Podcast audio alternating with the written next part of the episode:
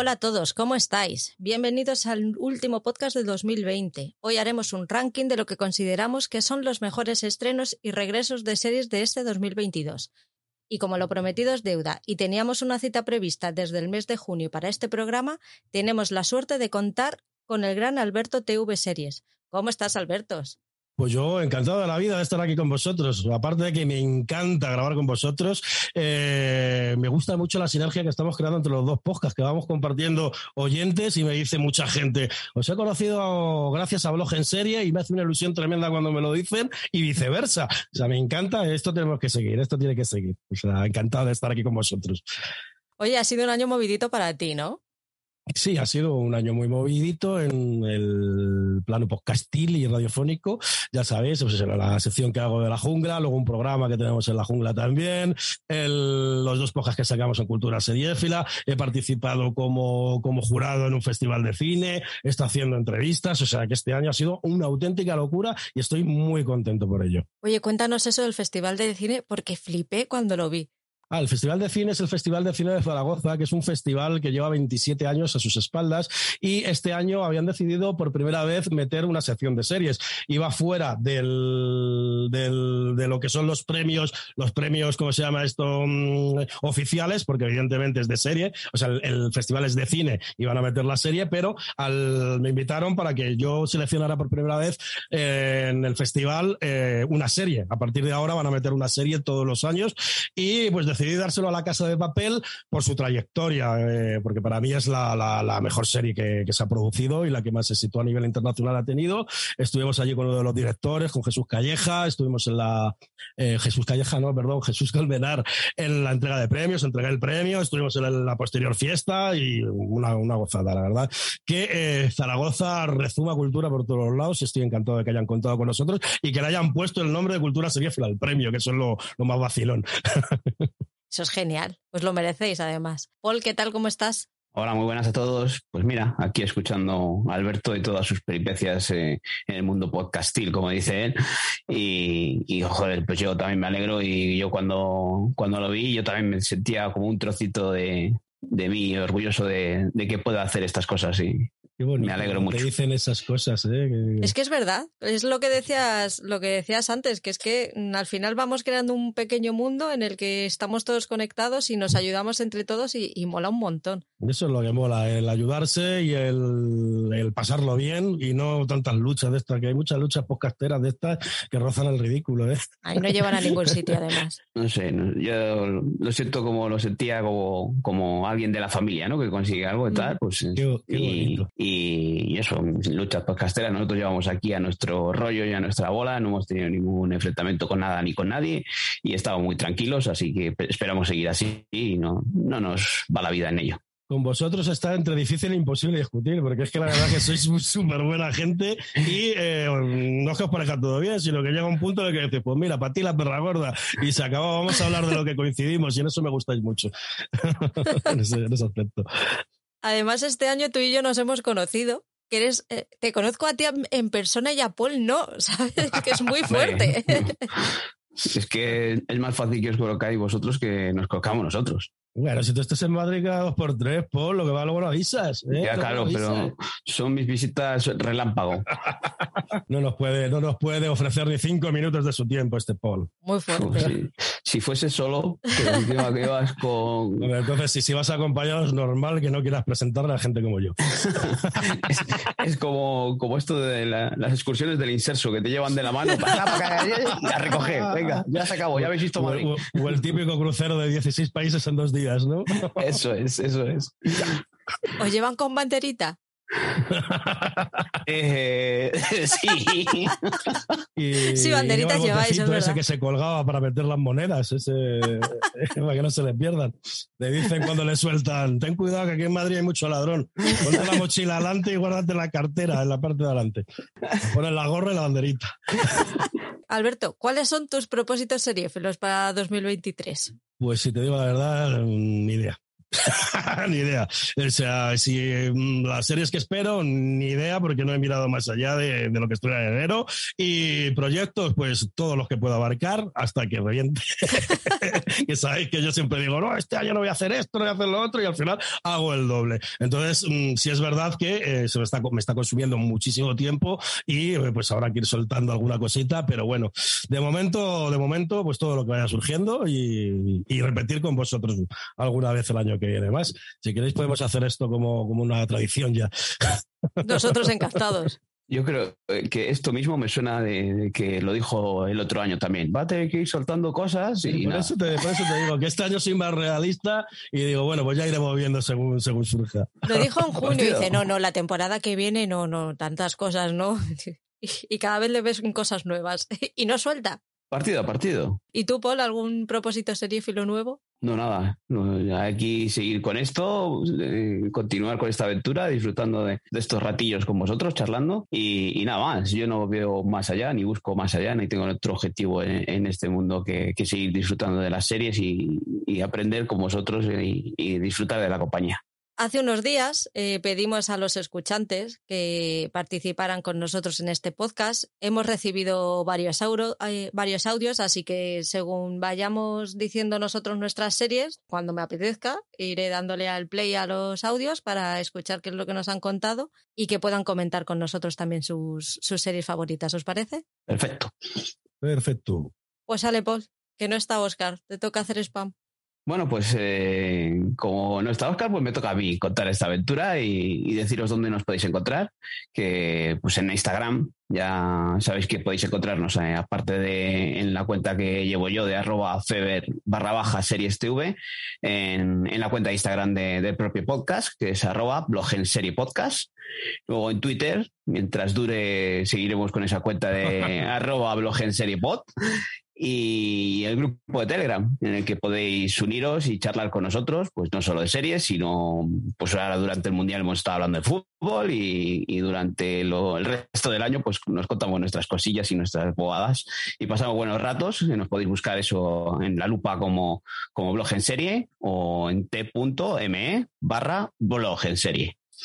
Y luego ahí en Telegram también tenemos un grupo de plataformas compartidas que nos echa una mano también Alberto con sus cuñitas de spam ahí que mete en la jungla radio con, con Avellán. Pues eso, si queréis pertenecer a este grupo en el que nos vamos juntando eh, para compartir plataformas mientras nos dejen también, estos de Netflix a ver que nos traen en 2023, y nos juntamos para que nos salgan las plataformas un poco más baratas y, así poder tener más plataformas y poder disfrutar más de las series. Eh, pues si queréis eso, o Alberto, os comunicáis con Alberto, con Patricia, conmigo, os decimos, y si no, buscáis en, la lupa por plataformas compartidas y ahí encontraréis el grupo. Aquí si me dejáis quiero hacer un inciso, eh, alguien ajeno del grupo, eh, maravilla pura, o sea, no he tenido ningún problema con pagos en el año y pico que llevo compartiendo plataformas y por menos de 20 euros podéis acceder más o menos a casi todas las plataformas. Y es que no es que haya tenido problemas, Paul, es que he tenido gente que me ha pagado de más, he tenido gente súper interesada, o sea,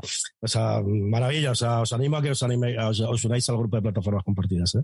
Sí, como tú dices, si tú has compartido cuatro o cinco plataformas o seis, las que compartas, eh, nosotros de toda la gente que hay ahí, no sé si habría cerca de 500, 600 personas, yo creo, eh, ya no sé muy bien, ¿eh? Nunca hemos tenido ningún problema en cuestiones de pago. O sea, es gente que viene de buen rollo, gente Que, que, lo único que quiere es compartir, aceptar eso de pago compartido y ya está. Y nadie tiene ánimo de lucro de nada.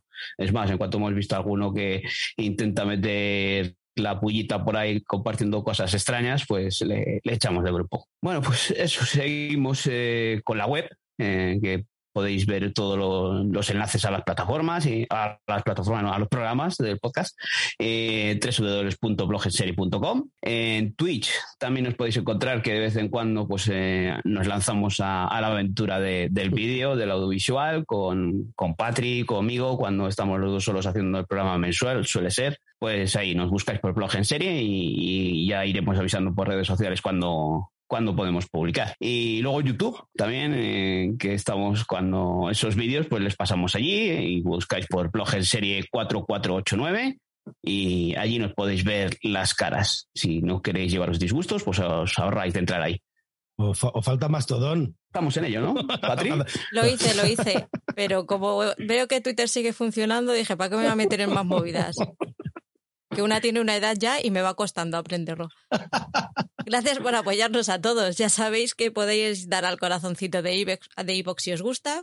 Y si nos escucháis en Spotify o en Apple, puntuarnos con cinco estrellas, ¿no, Paul? Sí, sí, por supuesto, menos no. Eh, yo creo que hacía mucho que no lo decía, que es algo obligatorio dar las cinco estrellas. Y al corazoncito de Ivos, por supuesto. Tenemos activo también el botón de apoyar de iVoox y si os apetece nos podéis apoyar económicamente por una pequeñita cantidad del dinero al mes. Y aunque el contenido va a seguir siendo gratuito, pues a lo mejor alguna tacita o algo, algún detallito de agradecimiento cae por ahí.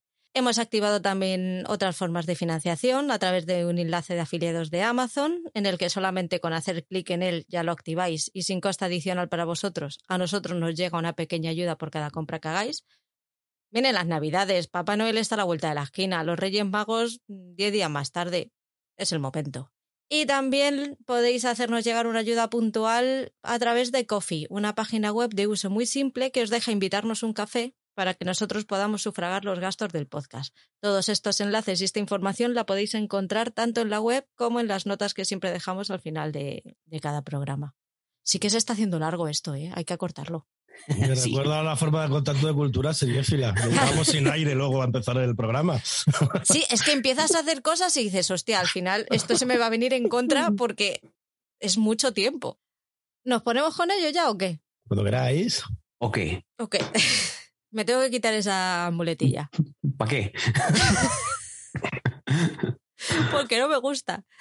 A ver, Alberto, empiezas tú. ¿Cuál es tu número 7? A ver, mira, primero explicar que eh, nosotros hemos publicado desde Cultura Fila un top hace relativamente poco.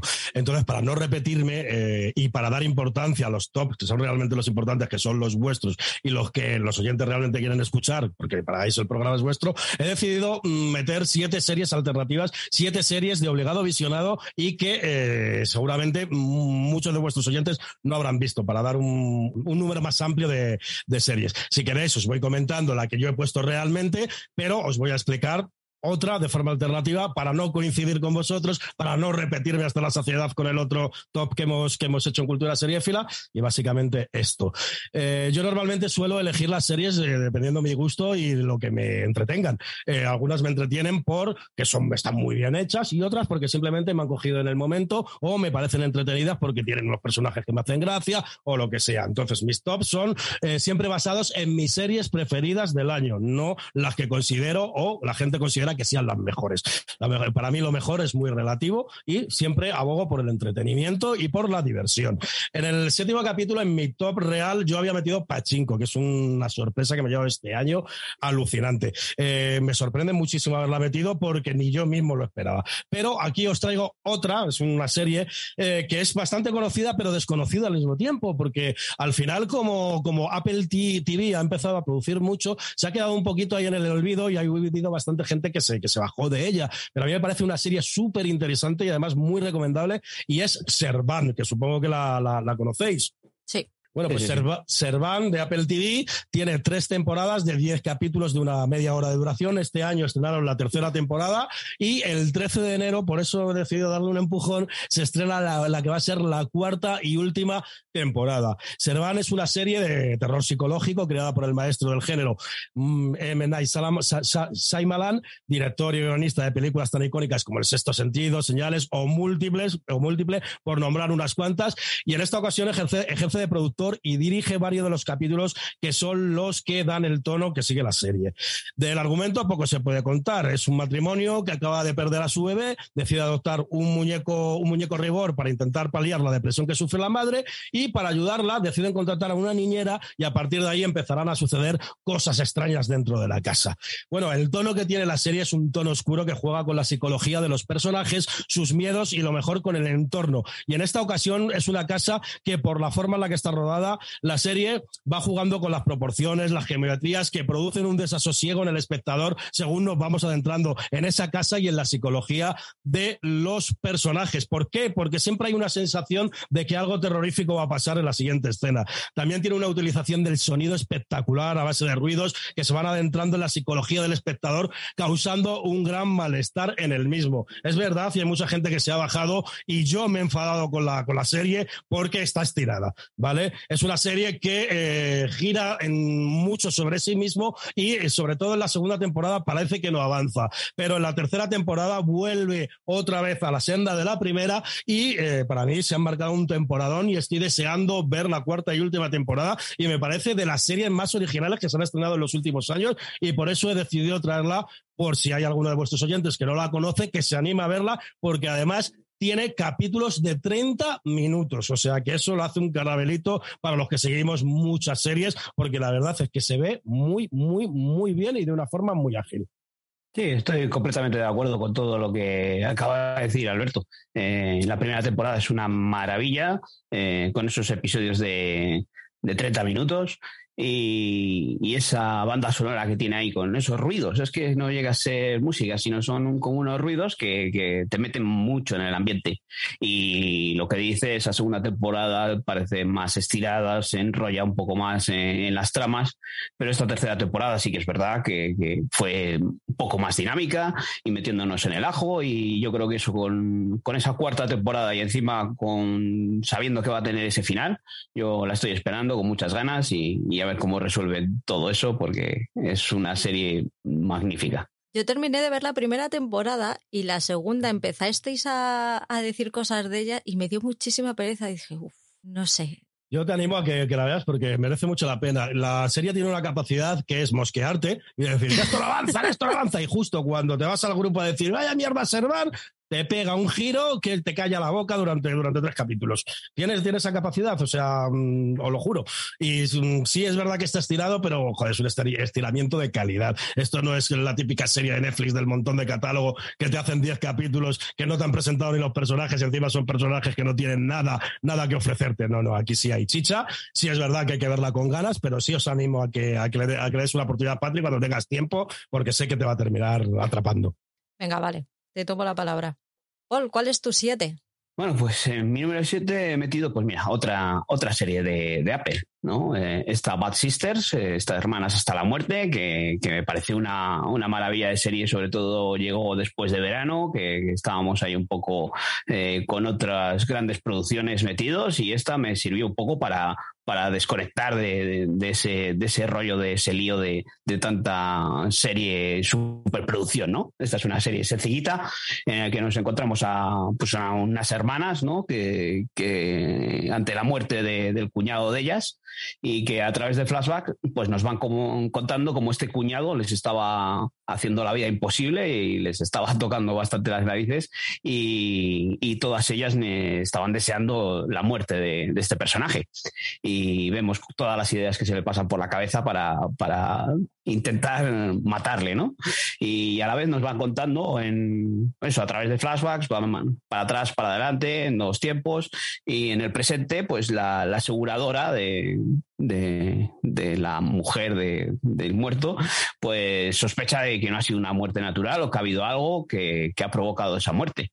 Y entonces nos encontramos ahí dos situaciones, dos momentos, que a cuál más divertido, una comedia negra, también episodios ahí cortitos que, que son muy disfrutables porque eh, tanto ellas, las hermanas, eh, cada una eh, tiene un, un rol y tenemos al cuñado este que es insoportable, que es el, típico cuñado que tenemos por ahí, pero este es el típico cuñado hijo puta que, que, les va buscando las vueltas y luego vamos viendo como ellas pues tampoco es que sean santitas, pero, pero es una serie muy divertida que yo he disfrutado y que he decidido meterla aquí en este top. Esta serie demuestra por qué hay tantas muertes entre los cuñados ricos, porque los nuestros son insoportables, pero bueno, de vez en cuando te ayudan a arreglar algo de fontanería o cualquier movida. Este es, eh, que le, denominan el capullo, que me hace mucha gracia cada vez que, dice lo del capullo.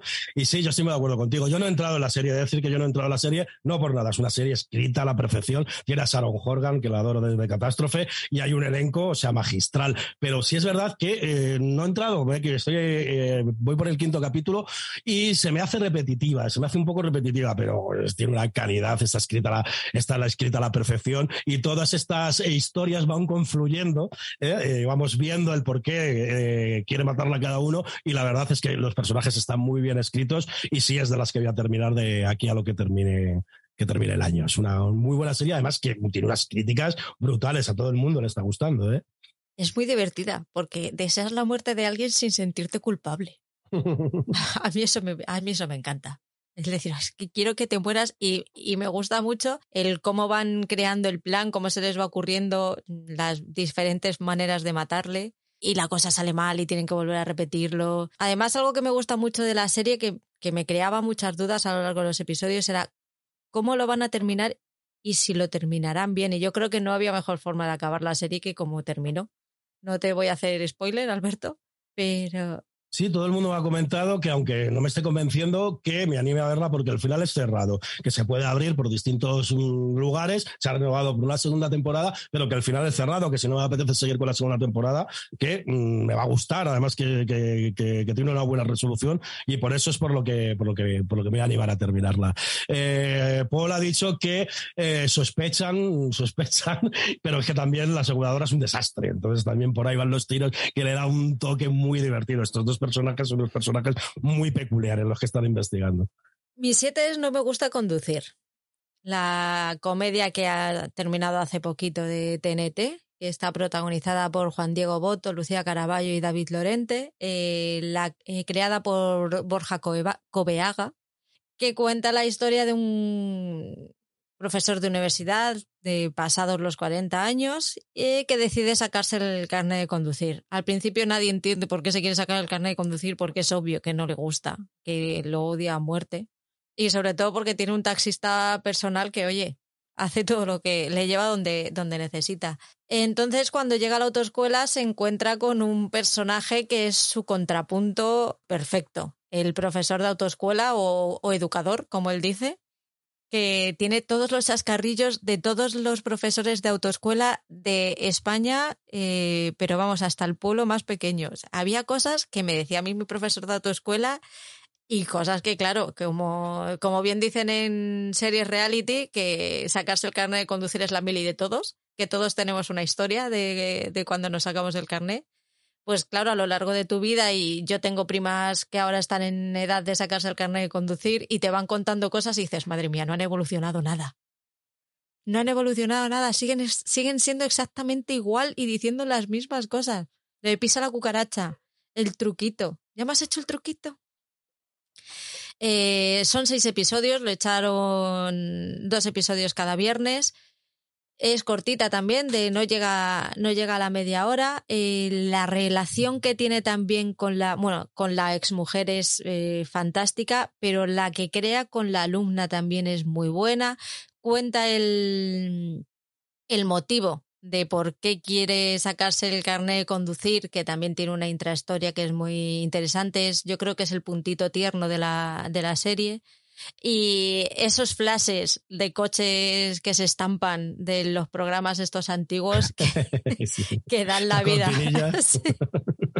En los momentos de tensión, cuando no sabe qué hacer en la carretera, se le aparece el coche que se, que se estampa contra otro y ya se bloquea.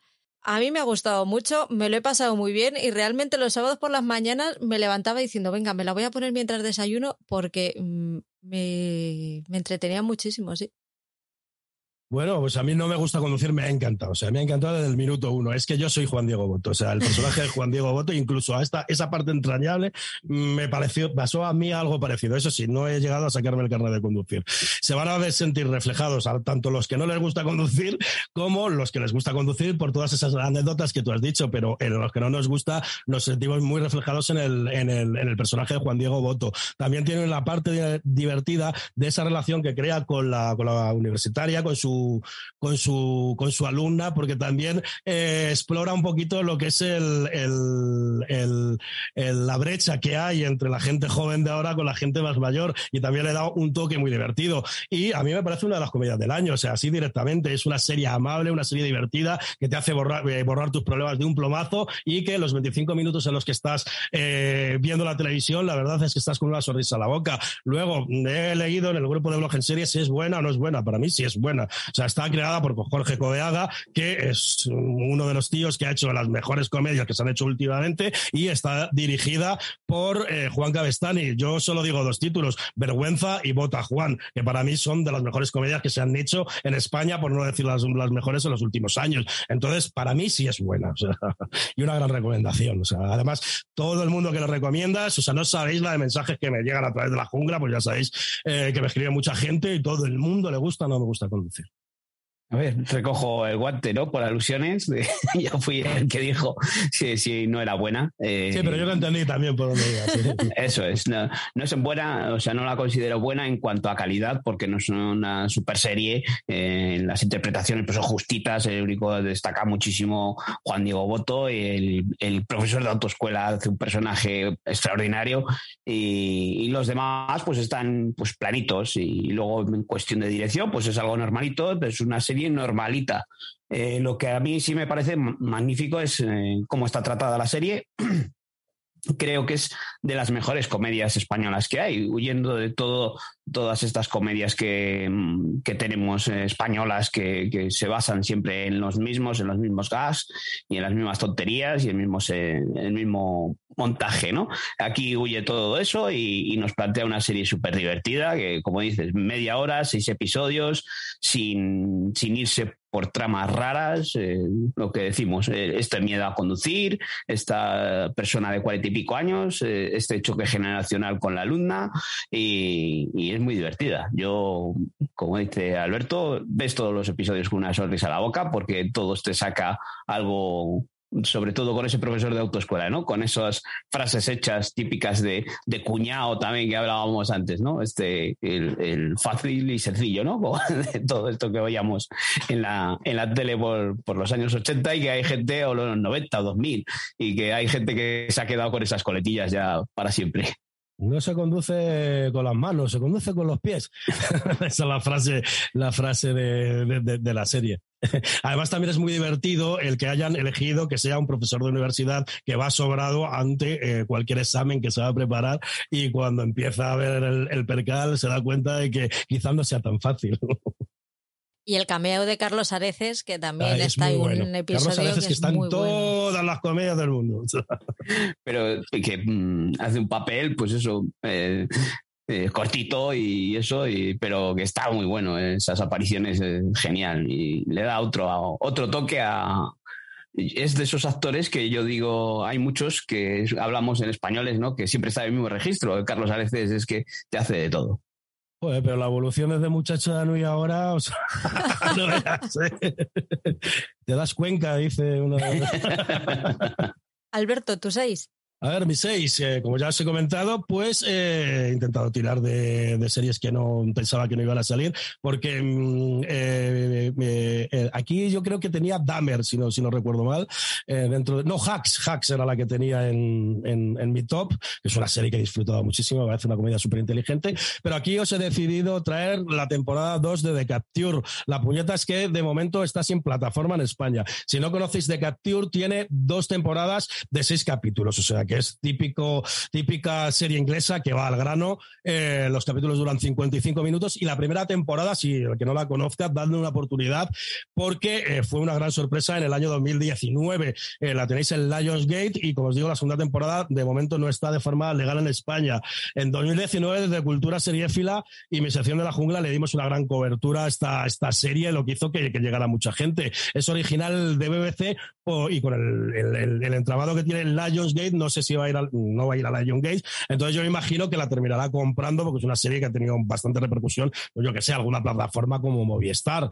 Eh, la segunda temporada, mmm, para los que ya habéis visto la primera, que sabéis que fue muy buena, está al nivel y en algunos aspectos la supera.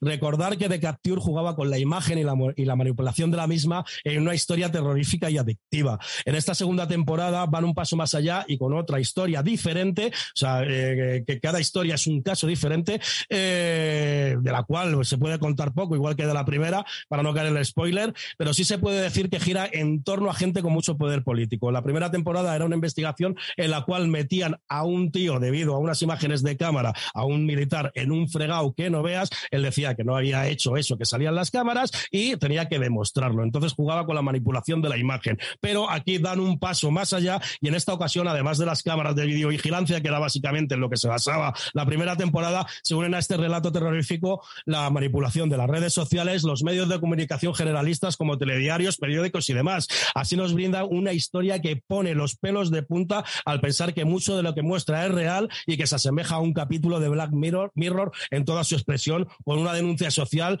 eh, de las redes sociales que hacen reflexionar después del visionado de cada capítulo. Eh, lo recuerdo otra vez, la primera temporada la tenéis en Lion Gates y de momento no sé cuándo llegará la segunda temporada en España, pero si no conocéis The Capture, es una serie que tuvo mucha, mucha repercusión, pero que luego se quedó un poquito ahí en el olvido. Os animo a que veáis la primera temporada de Capture y si queréis buscar la segunda, porque es una serie que merece muchísimo la pena. Sí, yo la primera temporada que la vi me pareció una maravilla y, esa rabia que, tengo ahora, que he tenido, tengo muchas veces de, que estas series no, lleguen a España o, tarden tanto en llegar y, os oigo hablar y me da mucha rabia que, que no pueda ponerme con ellas. Eh, sé que tú por ahí encontrarás tus medios de forma legal, pero no sé, no me acabo de arrancar. Con todo lo que tenemos aquí en España, pues. Sí, es normal. Y yo tampoco le digo a la gente ni que se tire al pirateo, ni que se obsesione por ver antes la serie. Las series van a estar siempre ahí, ya llegarán y se irán viendo. Sabéis que a mí me gusta adelantarme por diversos medios, ¿sabes? Algunas veces mm, del 90%, el 95%, y tú me conoces, Paul, es por medio legal, es por adelantos y cosas de estas. Y eh, simplemente me gusta eh, pues hablar de cosas que no he hablado y eh, ofrecer a la gente pues una, una idea antes eh, de, que, llegue el, desembarco en España. Tú mm, has visto la primera temporada, acuérdate que era una manipulación que acojonaba lo que hacían con las imágenes, cómo cambiaban distintas realidades. Aquí multiplícalo por cinco porque te voy a dar un detalle. Están metido hasta el presidente del gobierno en esta manipulación.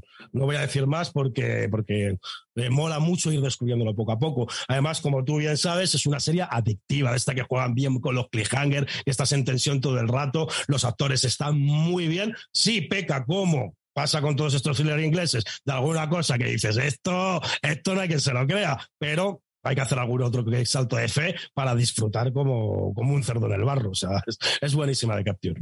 ¿Tú seis, Paul? Mi seis, pues yo aquí voy a meter ya pues los, los peces gordos, ¿no? Eh, vamos a meter aquí la de Señor de los Anillos, los Anillos de Poder, pues eh, no sé, eh, aparte de todo lo que haya trascendido en las redes sociales, para mí es, es una serie con la que he disfrutado mucho. Es una precuela de, del Señor de los Anillos, basados en unos relatos de, de Tolkien, ¿no? Ha sido muy criticada, pero yo la he disfrutado mucho. Yo, ya te digo, eso huyendo de esos debates sobre la diversidad de género de los personajes, de que si hay mujeres, de que si hay hombres, que si hay blancos, que si hay negros, si hay enanos o no hay enanos. Para mí la serie es una maravilla visual. Eh, yo he disfrutado mucho con todos esos colorines que tantos han criticado, pero yo he disfrutado muchísimo y sobre todo los dos episodios eh, dirigidos por Amenábar tienen esa oscuridad eh, cuando hablamos de los orcos y esas cosas, que, que, la gente que haya disfrutado de la película, de, las películas, de la saga del Señor de los Anillos, puede ser sentirse muy a gusto allí porque nos presentan el mismo, el mismo ambiente, tienen la misma, la misma estructura, así que vemos como Amazon ha dejado ahí la pasta y, y yo soy de esas personas que, he disfrutado con ella, otros se han aburrido, otros han bajado del barco ya en los primeros dos episodios, pero yo he seguido hasta el final y llegas a un episodio 6 en la que es un disfrute continuo, tiene acción por todas partes y a partir de ahí esos dos otros dos episodios que quedan ya van resolviendo todas las tramas que nos han abierto desde el principio. Y así que no sé, esta es una serie que si la gente que con El Señor de los Anillos las películas no ha disfrutado, pues que no dé al play al primer episodio porque va a bajarse rápidamente del carro. Pero los que hayan disfrutado, que le den al play, que van, van a ver una maravilla de serie, van a ver cómo se ha gastado la pasta y Amazon y yo deseando que esta historia continúe. A mí lo que me ha molestado al final realmente los anillos de poder son los daños colaterales de gastarte tanta pasta en una serie y, tener que cancelar todas las demás, aunque sean como nuestra mirada, que les vale dos duros. Con, con una mínima parte de lo que se han gastado aquí en efectos, hubiesen hecho la segunda temporada de nuestra mirada. Y eso es lo que me ha mosqueado realmente al final, más allá de, de los problemas en cuanto a ritmo, una presentación inicial para mí muy aburrida. A mí me ha molestado al final más eso que realmente eh, la serie. Yo la serie la he disfrutado Paul, sabes que yo he tenido a lo mejor un poquito, un poquito, he sido crítico con la serie, sobre todo con la parte inicial en, cuanto a arranque, en cuanto a, narrativa, se me hacía muy aburrida en muchos aspectos, pero cuando lo hace bien es lo mejor, es de lo mejor del año. Y visualmente, para mí, todos esos colorines, esos colorines son adictivos, son de esos que te dan eh, ataques epilépticos, son necesarios para, para, el mundo seriéfilo del año 2022. Han dado un salto de calidad que han trasladado lo que es la experiencia cinematográfica a nuestra pantallas de televisión y solo por eso merece, aunque sea solo una mención. Yo espero que estos mm, problemas de cuanto a ritmo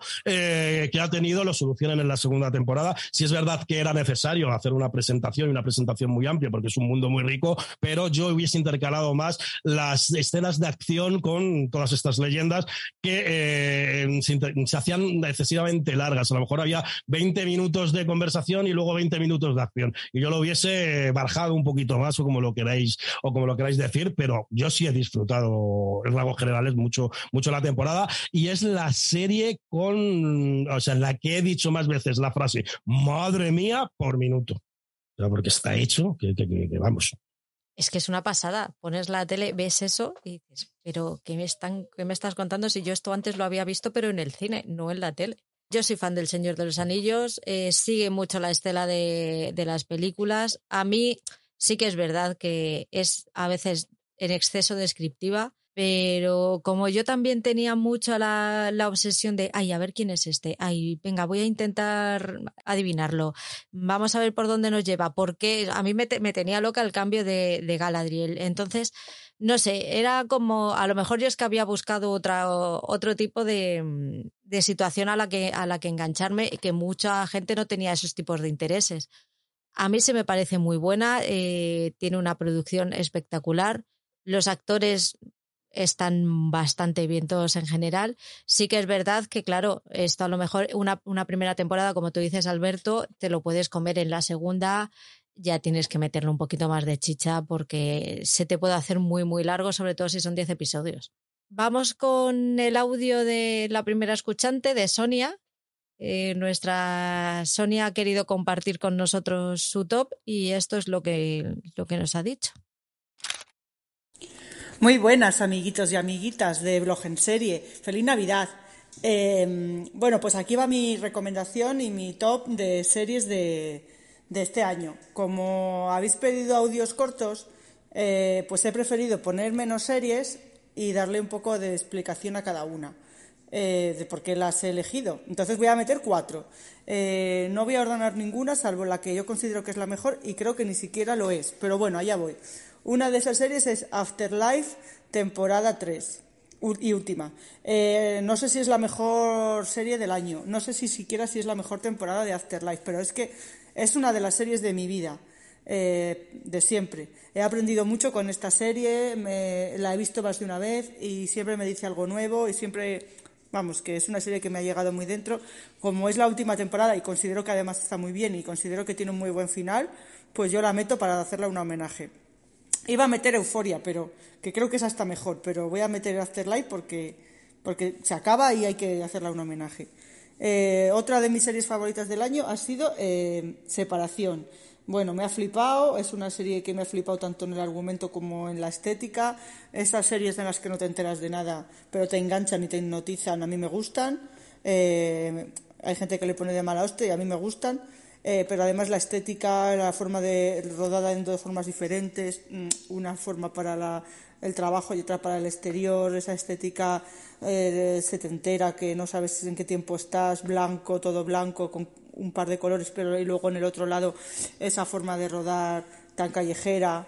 Eh, bueno, los personajes, eh, la temática, a mí me ha quedado flipada. Eh, y con el último capítulo te quedan súper ganas de ver las siguientes temporadas. otra de las series de este año para mí ha sido de ver, porque para mí es mi tipo de serie redonda. Eh, tiene todo. Los personajes están súper bien escritos, esas conversaciones inteligentes, ese, mm, ese, rollo de que todos los personajes tienen una cosa detrás que, mm, te apetece saber qué tal les va. Eh, luego el, el, personaje principal es un, yo le quiero mucho porque es de Shameless, es Pete de Shameless y claro, a mí es, un, es mi personaje favorito de la serie, entonces le tengo mucho cariño al actor, al personaje, y aquí hace una cosa muy distinta, pero a la vez muy parecida.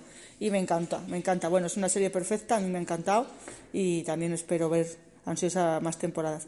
Y para mí, el número uno, que sé que no se lo merece, pero da igual, la voy a poner, es La Casa del Dragón. Eh, yo soy muy fan de Juego de Tronos, a mí me tenían ganada desde el primer. Es cierto que yo cuando anunciaron los spin-offs me dio mucha pereza. Cuando acabó la serie me dio mucha pereza. Pero bueno, luego, claro, mm, ya hace unos años que no tenemos Juego de Tronos, te va entrando las ganas, el pique y tal. Cuando ya empecé a ver los trailers me quedé flipada. Eh, es mi, Juego de Tronos es mi serie favorita de todos los tiempos. Con esta serie me ha pasado lo mismo que me pasaba con Juego de Tronos. Esperaba todos los lunes llegar de trabajar eh, y enchufarme el capítulo del día antes de que te lo... Me ha pasado otra vez lo mismo que me pasó con Juego de Tronos, que luego toda la semana anduve buscando podcasts, artículos, eh, siguiéndoles en redes, eh, hasta esperar el siguiente capítulo. Y bueno, aparte de eso, de que bueno, yo soy muy fan y a mí ya me tenían ganada, me metieron en el universo desde la primera escena. Pero es que a mí me ha gustado mucho la serie. Cierto es que es muy introductoria, cierto es que va bailando las fechas, hay gente que eso no le ha gustado, yo sí que entiendo por qué se ha hecho y a mí no me ha disgustado, eh, pero claro, es una primera temporada de algo que va a venir nos tienen que contar esto tan introductorio para luego darnos un candela bien cuando vengan las otras temporadas. Y a mí me ha gustado mucho. Eh, entonces, mm, pues para mí es mi número uno del año, por lo que me ha hecho sentir y por, porque, porque me ha gustado mucho. Y bueno, y este es mi top. Espero que os haya gustado y feliz Navidad y feliz año nuevo de series y a vernos por aquí mucho más tiempo. Cuatro series trae Sonia. Bueno, yo creo que la mayoría las tenéis vosotros en los top. Si queréis, nos adentramos luego más tarde o como queráis. Yo la que veo que no mm, hemos. Mm, bueno, sí, hasta la Casa del Dragón. Creía que no, pero, sí, sí está por ahí también. La Casa del Dragón, como que no merece estar en tops. Eh, al final ha terminado esos dos últimos capítulos convenciendo a todo el mundo. Eh, recuerdo eh, la experiencia que tuve con la última temporada de Juego de Tronos, en la cual nosotros grabamos un especial por capítulo y ahí pegó un subido en el podcast porque tuvieron mucho seguimiento y fue una experiencia muy especial para mí el, hablar con un montón de gente. Y la Casa del Dragón ha tenido, como ha dicho eh, Patri, un, momento especial para mí, que es el ver el final en cine y conocer a Patri, que es un ser de luz, o sea, es más maja de lo que parece en el podcast, para que os hagáis una idea.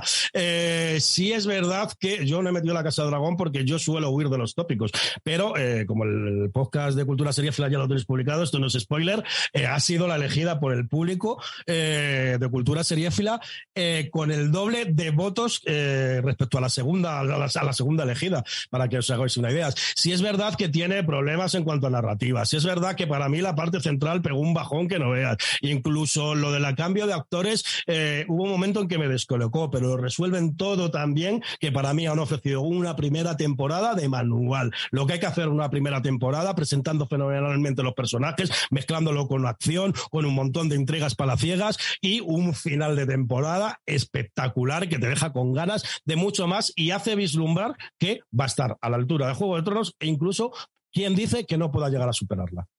Bueno, ya eso, como dice Alberto, coincidimos en, muchas con, Sonia y, luego pues eh, alguna más saldrá de las que ha estado comentando que ya comentaremos. Y bueno, y Sonia es una persona para meterla en el top 10, o sea, es un, ser adorable, uno de los descubrimientos de este año. Y mira, es una de las personas que van compartiendo podcast y hacemos una comunidad súper maja y esto es lo que mola, la verdad. Sonia, un besazo, guapa. Gracias a ella he conocido a las dragonas y madre mía lo que me he podido reír con ellas. Es que mm, aquí el Grinch me decía, eh, pero todavía sigues escuchándolas. Digo, espérate que no empiece por el episodio 1. Solo he escuchado las de la Casa del Dragón, digo, pero es que ya las quiero, vamos, son mis compañeras de mesa camilla. Y bueno, ha, comentado Euforia, que esa sí creo que no, que no ha salido en ninguno de nuestros tops. Y si es una serie, una serie de lo mejor del año. Yo tuve varias reticencias con la segunda temporada porque se les va la olla en ciertas maneras, utilizan una narrativa muy exagerada en algunos momentos, pero nos ha ofrecido capítulos completamente asombrosos, como aquel de la huida de Ru y la aceptación de su, de su enganche a las drogas, que para mí me parece el ejemplo perfecto de cómo sufre un adicto y su entorno, el, lo que es el infierno de tener a alguien eh, de tu familia en las drogas. O sea, es completamente, o sea, espectacular. Quiero recordar que era el capítulo 5, que era una especie de transpotting metido en euforia, y la verdad es que me pareció una auténtica maravilla eh, ese capítulo y en general la, la segunda temporada de Euforia. Mira, Euforia es mi propósito para el 2023, mi propósito seriófilo. Pues mm, yo creo que te va a gustar. Si te quitas todos los prejuicios de que los jóvenes no son así, que no es una representación de, de, los jóvenes de, ahora mismo, vale, no es una representación global, pero es la historia de unos personajes que eh, enseñan problemas que ahora hay mismo muy incrustados dentro de nuestra juventud, vamos a decirlo así. Y si no te lo tomas como el decálogo, te lo tomas como una serie mm, para reflexionar sobre la educación que se da a estos jóvenes y, lo que hacen con ella es un auténtico serión. Paul, tú sí estás y la sigues, ¿no? De, la Euforia? Yo solo he visto, solo he visto la primera temporada. La segunda temporada me está costando ponerme con ella por, por ese ambiente que genera, ese, eso que estás diciendo tú, que, que te puedes meter en esas situaciones de, de, esas personas y es bastante durilla. La primera temporada me pareció muy dura en el aspecto emocional, pero en el aspecto visual, en lo que es la forma de serie y la interpretación de, de Zendaya son magníficas. Pero eso, eh, yo creo que ya hemos hablado aquí, no sé si la metimos en un top de de, las mejores series de drama de Amazon y de Amazon, perdón, de, HBO. Y, y, es una serie en la que tienes que tener el cuerpo para meterte con ella. Es que teniendo hijos pequeños es jodida, ¿eh? no, y tienes toda la razón. Es una serie que si no estás tú eh, bien anímicamente te puede dar hasta depresión. y más los que sois padres, tienes razón. O sea. Voy con mis seis y yo dije en el programa anterior que no iba a meter True Crimes, pero bueno, como hemos tenido que, hemos tenido que ajustar, y hombre, un, pues la cabra siempre tira al monte, ¿qué se le va a hacer? Eh, sí que he metido al final Crímenes de Carles Porta y la entrada, esa serie, esa miniserie con la que le conocimos ahí en el resto de España, que es El crimen de la Guardia Urbana. Me gusta mucho este, este estilo que tiene de contar los True Crimes porque él te va llevando, o sea, es su voz, siempre él te presenta la, el caso al principio desde su cabina de radio, te, te ponen antecedentes y luego su voz la que te va acompañando siempre desde un punto completamente objetivo, simplemente te va, te va remarcando las cosas sobre las que tienes que prestar atención.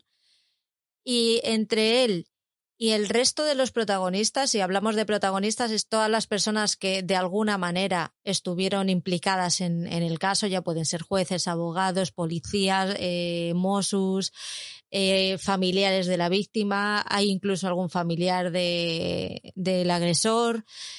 Te va llevando por el camino sin, sin, sin, estridencias, sin flashbacks, sin llevarte de un lado para otro, es completamente lineal, pero entiendes absolutamente todo, hasta incluso el juicio y, lo que ha pasado después.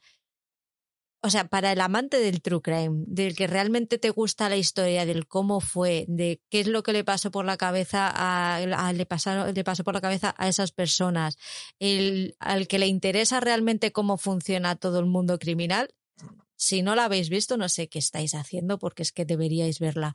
Del crimen de la Guardia Urbana es mm, es espectacular por el hecho de que son cuatro episodios. En, en cada episodio te cuentan la misma historia desde un punto de vista completamente diferente.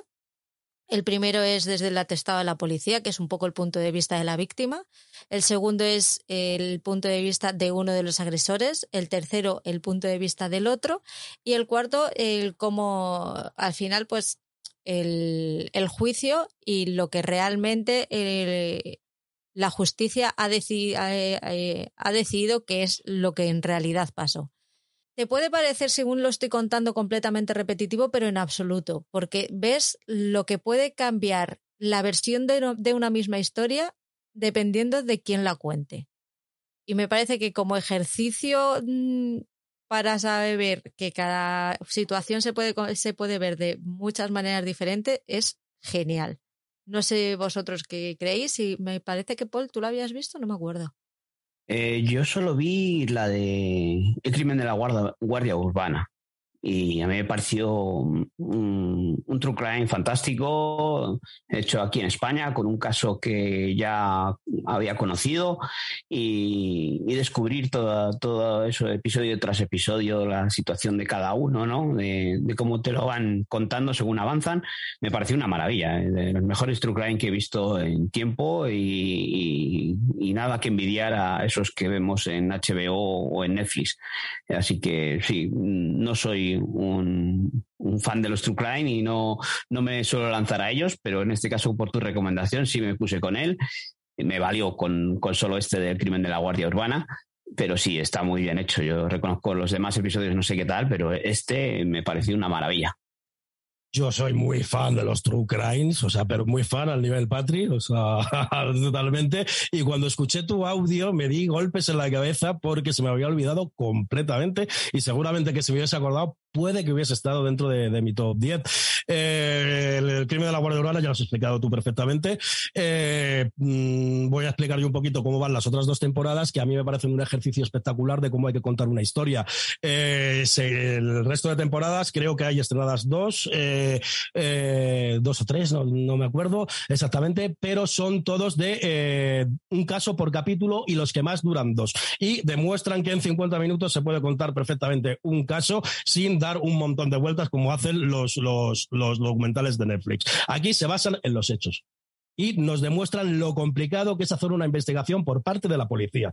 La policía tiene que demostrar y tiene que demostrar con pruebas. Y eso te lo muestra tan bien que, aunque tú sepas perfectamente todo lo que ha ocurrido y eh, sea el caso muy fácil, el cómo esta gente se las tiene que ver y desear para demostrarlo. Y ahí está el punto fuerte para mí de crímenes y la hace uno de los mejores true que he visto en mi vida. O sea, no solo en España, sino en el resto del mundo. El respeto con el que está tratado el caso, o sea, es completamente espectacular y luego tiene una cosa que le hace muy especial y es que con una narrativa muy sencilla una narrativa visual muy sencilla en la cual te muestra a lo mejor solamente la puerta de la casa donde han sucedido los hechos, acercándose poco a poco y cómo se va volviendo todo más oscuro con una música aterradora y solamente con eso ya consiguen ponerte en el contexto. Y luego, además, muestra muy bien eh, la naturaleza en la sociedad en la que nos movemos. Aquí los mozos de escuadra no están acostumbrados a que la gente saque una pistola y vemos como un policía un policía con pelos donde los tiene que tener se acojona ante un hacha así. Esto no es Nueva York, que dice una cosa muy positiva de lo que es nuestra sociedad en cuanto al uso de armas y la violencia que tenemos. Eh, yo di, gracias, después de ver las temporadas de, crímenes, de vivir en España. O sea, es una cosa que traslada perfectamente este, estos documentales en capítulos de 50 minutos. Netflix, que no queremos más vueltas, que no queremos más teorías que no llegan a ningún lado. Tomar ejemplo, de Crímenes de Carles Porta. Lo que sí tengo que echar es un poquito el tirón de orejas, que sabéis que me gusta a mí, a TV3. O sea, ¿cómo podéis poner eh, esto sin eh, doblar o por lo menos con subtítulos al castellano? Hay subtítulos creo que en catalán y en inglés y no subtítulos en el castellano. El resto de España queremos ver esto y vuestra web estaría mucho mejor si nos pusierais los subtítulos en castellano y no tuviéramos que esperarnos a Movistar, que esta vez hemos tenido suerte, pero es que Crímenes lleva un montón de años y ha sido ahora cuando ha llegado para que la podamos ver el resto de España gracias a Movistar. Apoyo. Completamente. Alberto, tu cinco. Bueno, pues mi 5, mi 5. Este es un, no sé si lo has visto, Patri, pero es una recomendación particular que traigo para ti. Eh, sé que a ti te gustan mucho las dramedias, series intimistas, series donde hay que rascar con los personajes. Y es Bitter Things, temporada 5, que la tenéis en HBO completa. Son cinco temporadas de 10 capítulos de los 25 minutos. Está concluida, o sea que ya tiene final. Y este año han emitido la quinta y última temporada, que ha sido, vamos, para mí espectacular. Eh, llegó a su fin Bitter Things, la serie creada por Pamela Adlon, donde nos cuenta una historia divertida e intimista con su punto de drama sobre una cómica y actriz de doblaje y su relación con el trabajo, la vida y sobre todo su familia. Es la típica serie eh, que es un poco autobiográfica, porque Pamela Adlon es actriz y es actriz de doblaje. Y madre, la sinergia que consigue Pamela y las actrices que interpretan a su hija es simplemente preciosa y con los perretes que tienen. Es desgarradora a la vez y nos muestra de una forma brillante esas cosas que tenemos que tener en cuenta y que realmente son las que nos hacen mejor o vivir más felices.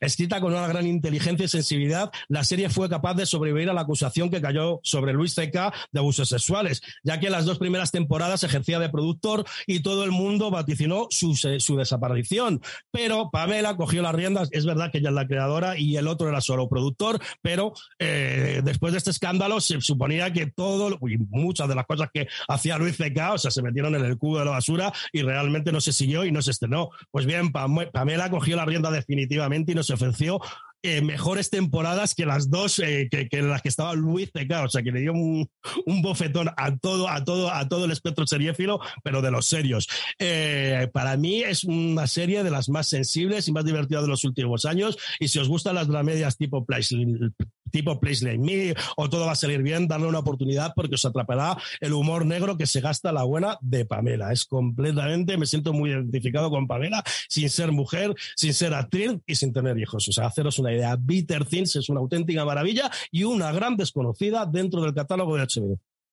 Pues esta la tengo en la lista desde hace dos o tres años sin exagerarte. Y como ha habido, es de la que se me ha atropellado. O sea, es, ahora mismo me parezco a Oscar diciendo, la tengo en la lista, pero no es verdad. la tengo en la lista y, y se me ha traspapelado completamente.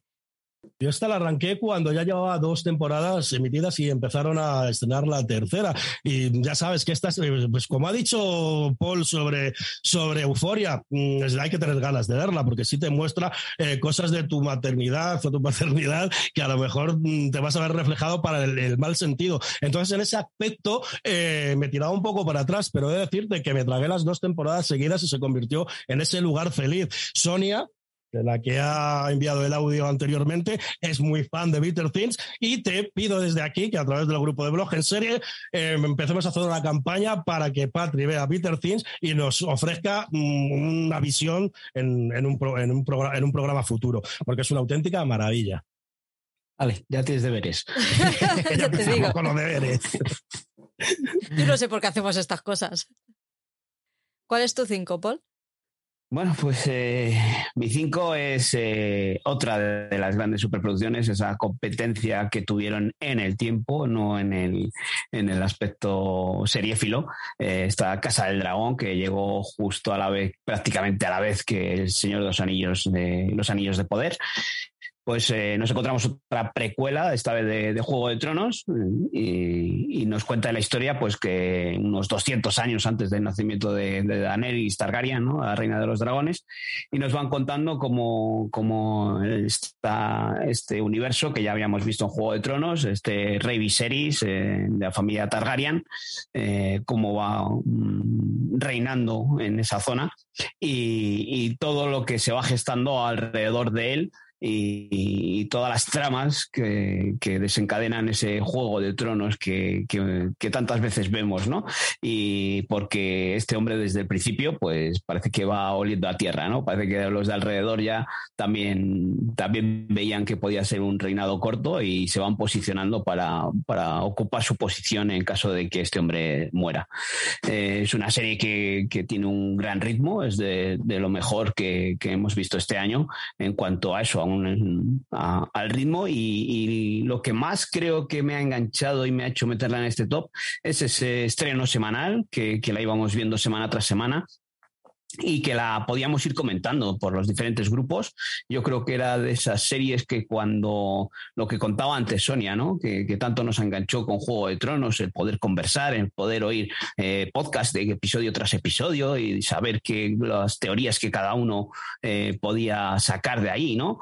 Eh, yo creo que es lo que más me ha gustado, porque luego en cuanto a producción, pues mm, me generaba bastantes dudas muchas veces en cuanto al aspecto visual, que muchas veces eh, hemos comentado aquí, eh, eso que decimos de que igual los efectos mm, no le habían dedicado tanto tiempo como le dedicaron los señores de juego del Señor de los Anillos, ¿no? Y hay muchos defectos ahí en los efectos especiales en todo ese CGI.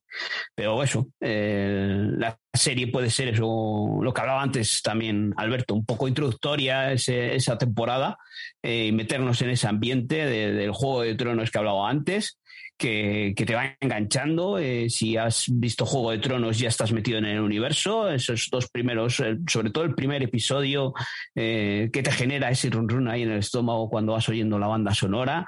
Y, y luego el cambio de personaje personajes de, actores, de actrices que, decía antes Alberto, a mí no me descuadró porque enseguida me volvieron a enganchar esas, esas dos mujeres. Eh, las interpretaciones a mí, tanto en la edad joven como en la edad adulta, me parece que son dos, el casting está maravilloso, me parece que son dos grandes eh, actrices, bueno, son cuatro en este caso, ¿no? Son dos grandes personajes. Entonces eso, eh, es una de, las series del año para mí, así que por eso está metida aquí una serie del año y yo sí tengo que destacar algo eh, que tú has destacado muy bien, es el ritmo.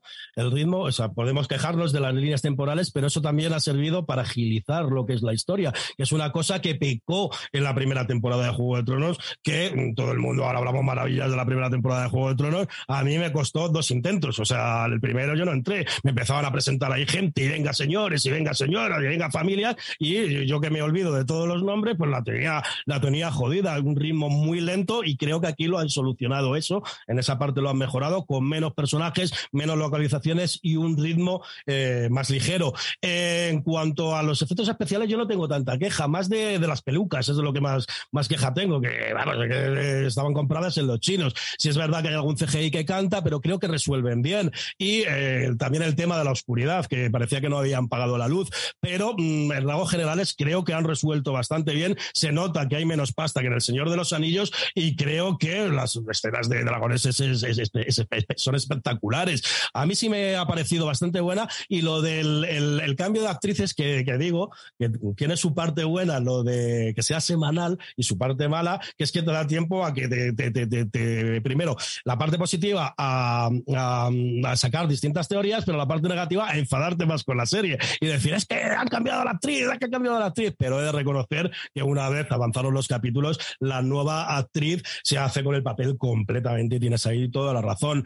Me gustaría destacar, eh, que siempre lo hace eh, mi compañera Suanilda, Suanilda, abrazo enorme desde aquí, eh, que es la importancia que tienen las mujeres en esta primera temporada de juego de, La Casa del Dragón y la maternidad como está mostrada, está mostrada y la obligación de la, de la maternidad. Y es una cosa que ella destaca mucho y quiero destacarlo porque me parece uno de los puntos más fuertes y que normalmente no se tocan que tiene esta primera temporada en este aspecto de, la posición de la mujer, ¿no? Eh, si, luego nos vamos atrás y vemos Juego de Tronos, vemos que las mujeres también tenían su, total protagonismo. Pero aquí ese es el minuto uno, Paul. Sí, sí, sí. Y, realmente eh, las, las, las, las, tramas pivotan alrededor de las mujeres. En Juego de Tronos estaba todo como más eh, repartido. Y pues, claro, evidentemente había muchos más personajes.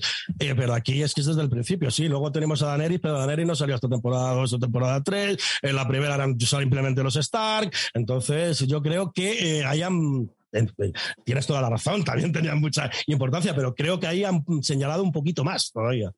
Es que en el Juego de, Juego de Tronos tienes personajes como, aparte de Daenerys, que puede ser el más llamativo ¿no? de todos, eh, tienes a Arya, tienes a su hermana, eh, tienes a, esta otra, la Lannister, Sí, sí, pero son, son todas mujeres muy protagonistas. Sí, pero eh, tratadas también desde un prima masculino y como personajes prácticamente masculino y esas cosas como la maternidad no estaban tan destacadas. Eh, eso Entonces eso es a lo que me refiero, no que no hubiese personajes femeninos, sino que se ha enfocado más el protagonismo en, ellas.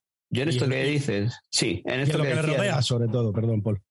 Nada, en esto que decías de que te costó entrar en Juego de Tronos, a mí no me costó entrar porque eh, todo este volumen de, personajes que aparecen de familias, eh, había estado leyendo el libro y, más o menos estabas introducido. Entonces sí que entiendo de que la primera temporada se hace un poco pesadita. Eh, esta, esta temporada seguro que si no hubiésemos visto Juego de Tronos, también nos habría resultado pesada porque tiene eso. lo que favorece es eso que decías, que solo es una familia y está todo metido en pocos, eh, pocos eh, lugares, ¿no? Yo os hago una pregunta aquí. Si, si, si un episodio del Señor de los Anillos, de los Anillos de Poder, lo hubieseis visto en el cine, ¿qué, qué, habría sido aquello, eh? Eso hubiese sido llorar de alegría, o sea, te lo digo de verdad, ¿eh? te lo digo de verdad. No hubiese cambiado tampoco mi percepción global, eh, a ver si me entiendes, de lo que es la temporada, pero vamos, hubiese sido una de las experiencias mejores de mi vida, seguro. O sea. Un festival visual, vamos, de la leche, sí. Mi quinta es lo que hacemos en las sombras. Vengo con mucha comedia para lo que soy yo, ¿eh? estoy, estoy muy contenta conmigo mismo.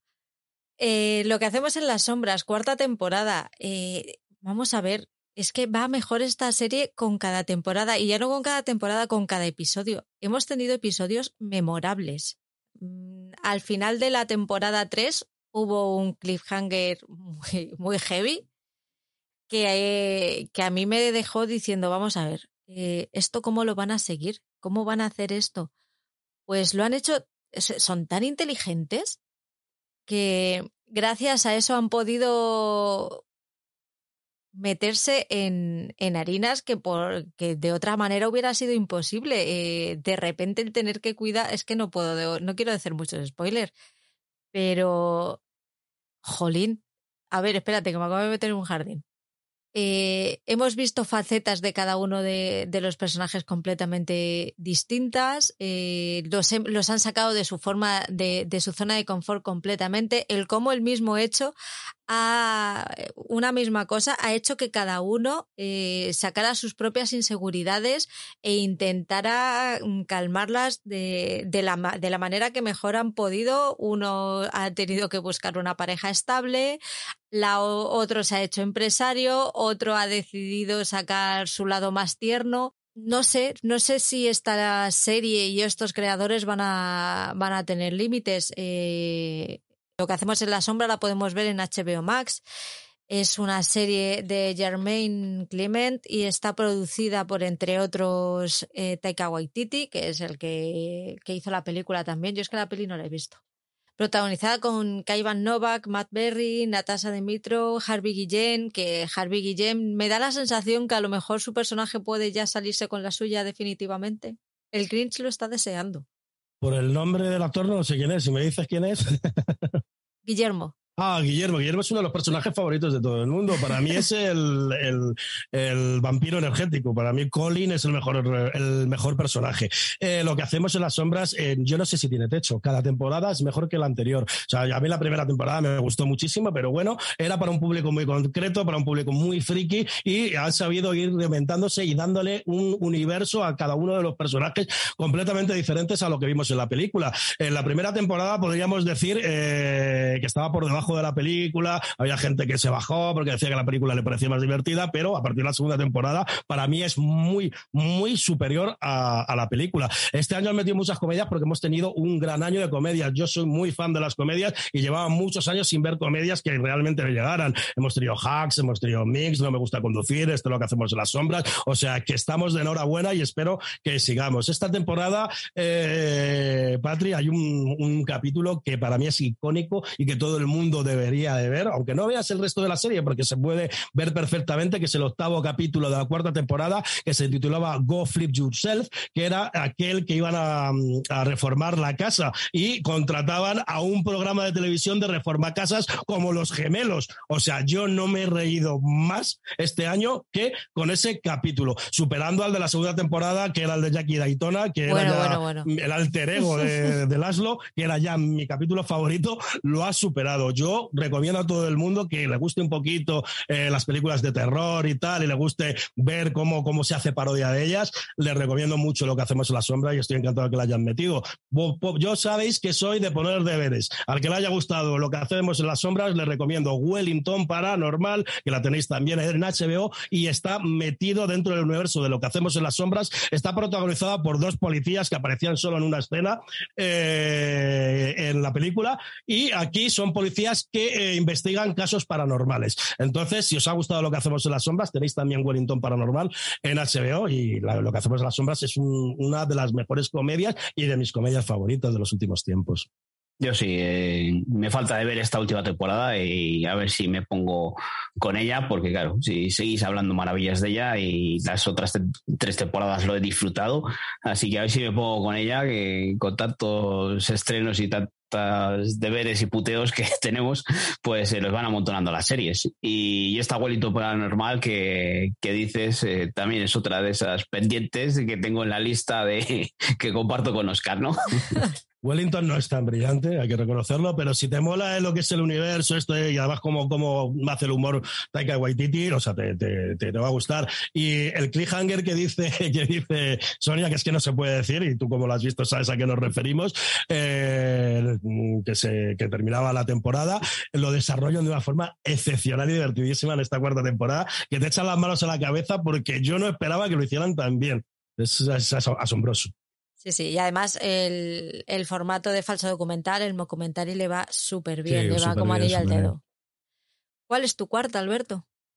Bueno, pues en mi cuarta, en el top normal, había metido Black Bear encerrado con el diablo y sabía perfectamente que aquí alguien iba a hablar de ello, seguramente, si no eran los oyentes, vosotros alguien iba a hablar de Black Bear, seguramente. Entonces he decidido traer Mayor of Keystone, que es una serie que nos ha estrenado en España, es de Paramount Plus, ya sabéis que por eso digo, eh, para cuando llegue Paramount Plus, que sepáis cuando contratáis cuáles son las series que tenéis que ir de cabeza. Y Mayor of Keystone es una de las que tenéis que ir. Eh, tiene una temporada de 10 capítulos, de unos 50 minutos de duración, y el 13 de enero se estrena la segunda temporada. Como le ocurrió a 1883, los dos primeros capítulos de esta serie se emitieron en diciembre de 2021, haciendo imposible poder meterla en el top del año pasado porque no se había emitido ni una cuarta parte. Y el resto de capítulos se emitieron en 2022, por lo que se puede meter perfectamente en, en un top y por ello eh, he decidido meterla para, para, darle un poquito de cobertura porque se ha hablado muy poco de esta serie y es una serie eh, que para mí merece mucho la pena porque es muy original. Está creado por Tyler Sheridan, ya sabéis, creador eh, de 1883, creador de Yellowstone y ahora mismo tiene en emisión Tulsa King. Eh, Mayor of Keystone es un drama carcelario creado por Sheridan, como digo, pero no es un drama carcelario al uso de estos que vemos dentro de la cárcel, sino que en esta ocasión nos cuenta la historia de la familia Maluski. Es dueña de un conglomerado de cárceles y cuyo trabajo no es solo dirigirlas, sino intervenir para que la paz se mantenga entre los que controlan eh, las cárceles, que eh, se centra en el estado de Michigan, que el estado de Michigan, para que os hagáis una idea, es la zona con más cárceles por metro cuadrado del mundo. Entonces esta gente se dedica a eh, que los trapos sucios de la cárcel no invadan la ciudad y que los trapos sucios de la ciudad no entren en la cárcel, haciendo como de mediadores entre los macarras, los narcotraficantes y los políticos. Con lo cual, esto ya de por sí es original. Eh, pero es que tenemos eh, de protagonista a Jeremy Reiner. Jeremy Reiner, que la mayoría de la gente lo conoce por ser Ojo de Halcón, y cuando le vean aquí haciendo un papel dramático, se van a ir directamente a caerse rendido a sus pies. La serie cuenta con una gran evolución de personajes, marca de la casa, todos los que conocemos a Taylor Sheridan sabemos que es uno, de sus pilares y tiene un finalazo de temporada de esos que te dejan con la boca abierta y con ganas de más debido a su ultraviolencia y cómo confluye toda la historia en ese último capítulo. Mayor of Keystone, eh, la tendréis dentro de poquito relativamente eh, cuando llegue Paramount Plus disponible en España os mm, recomiendo tenerla en el radar por lo menos porque a mí me ha parecido un temporadón y estoy deseando que, de que esté en la segunda temporada en enero.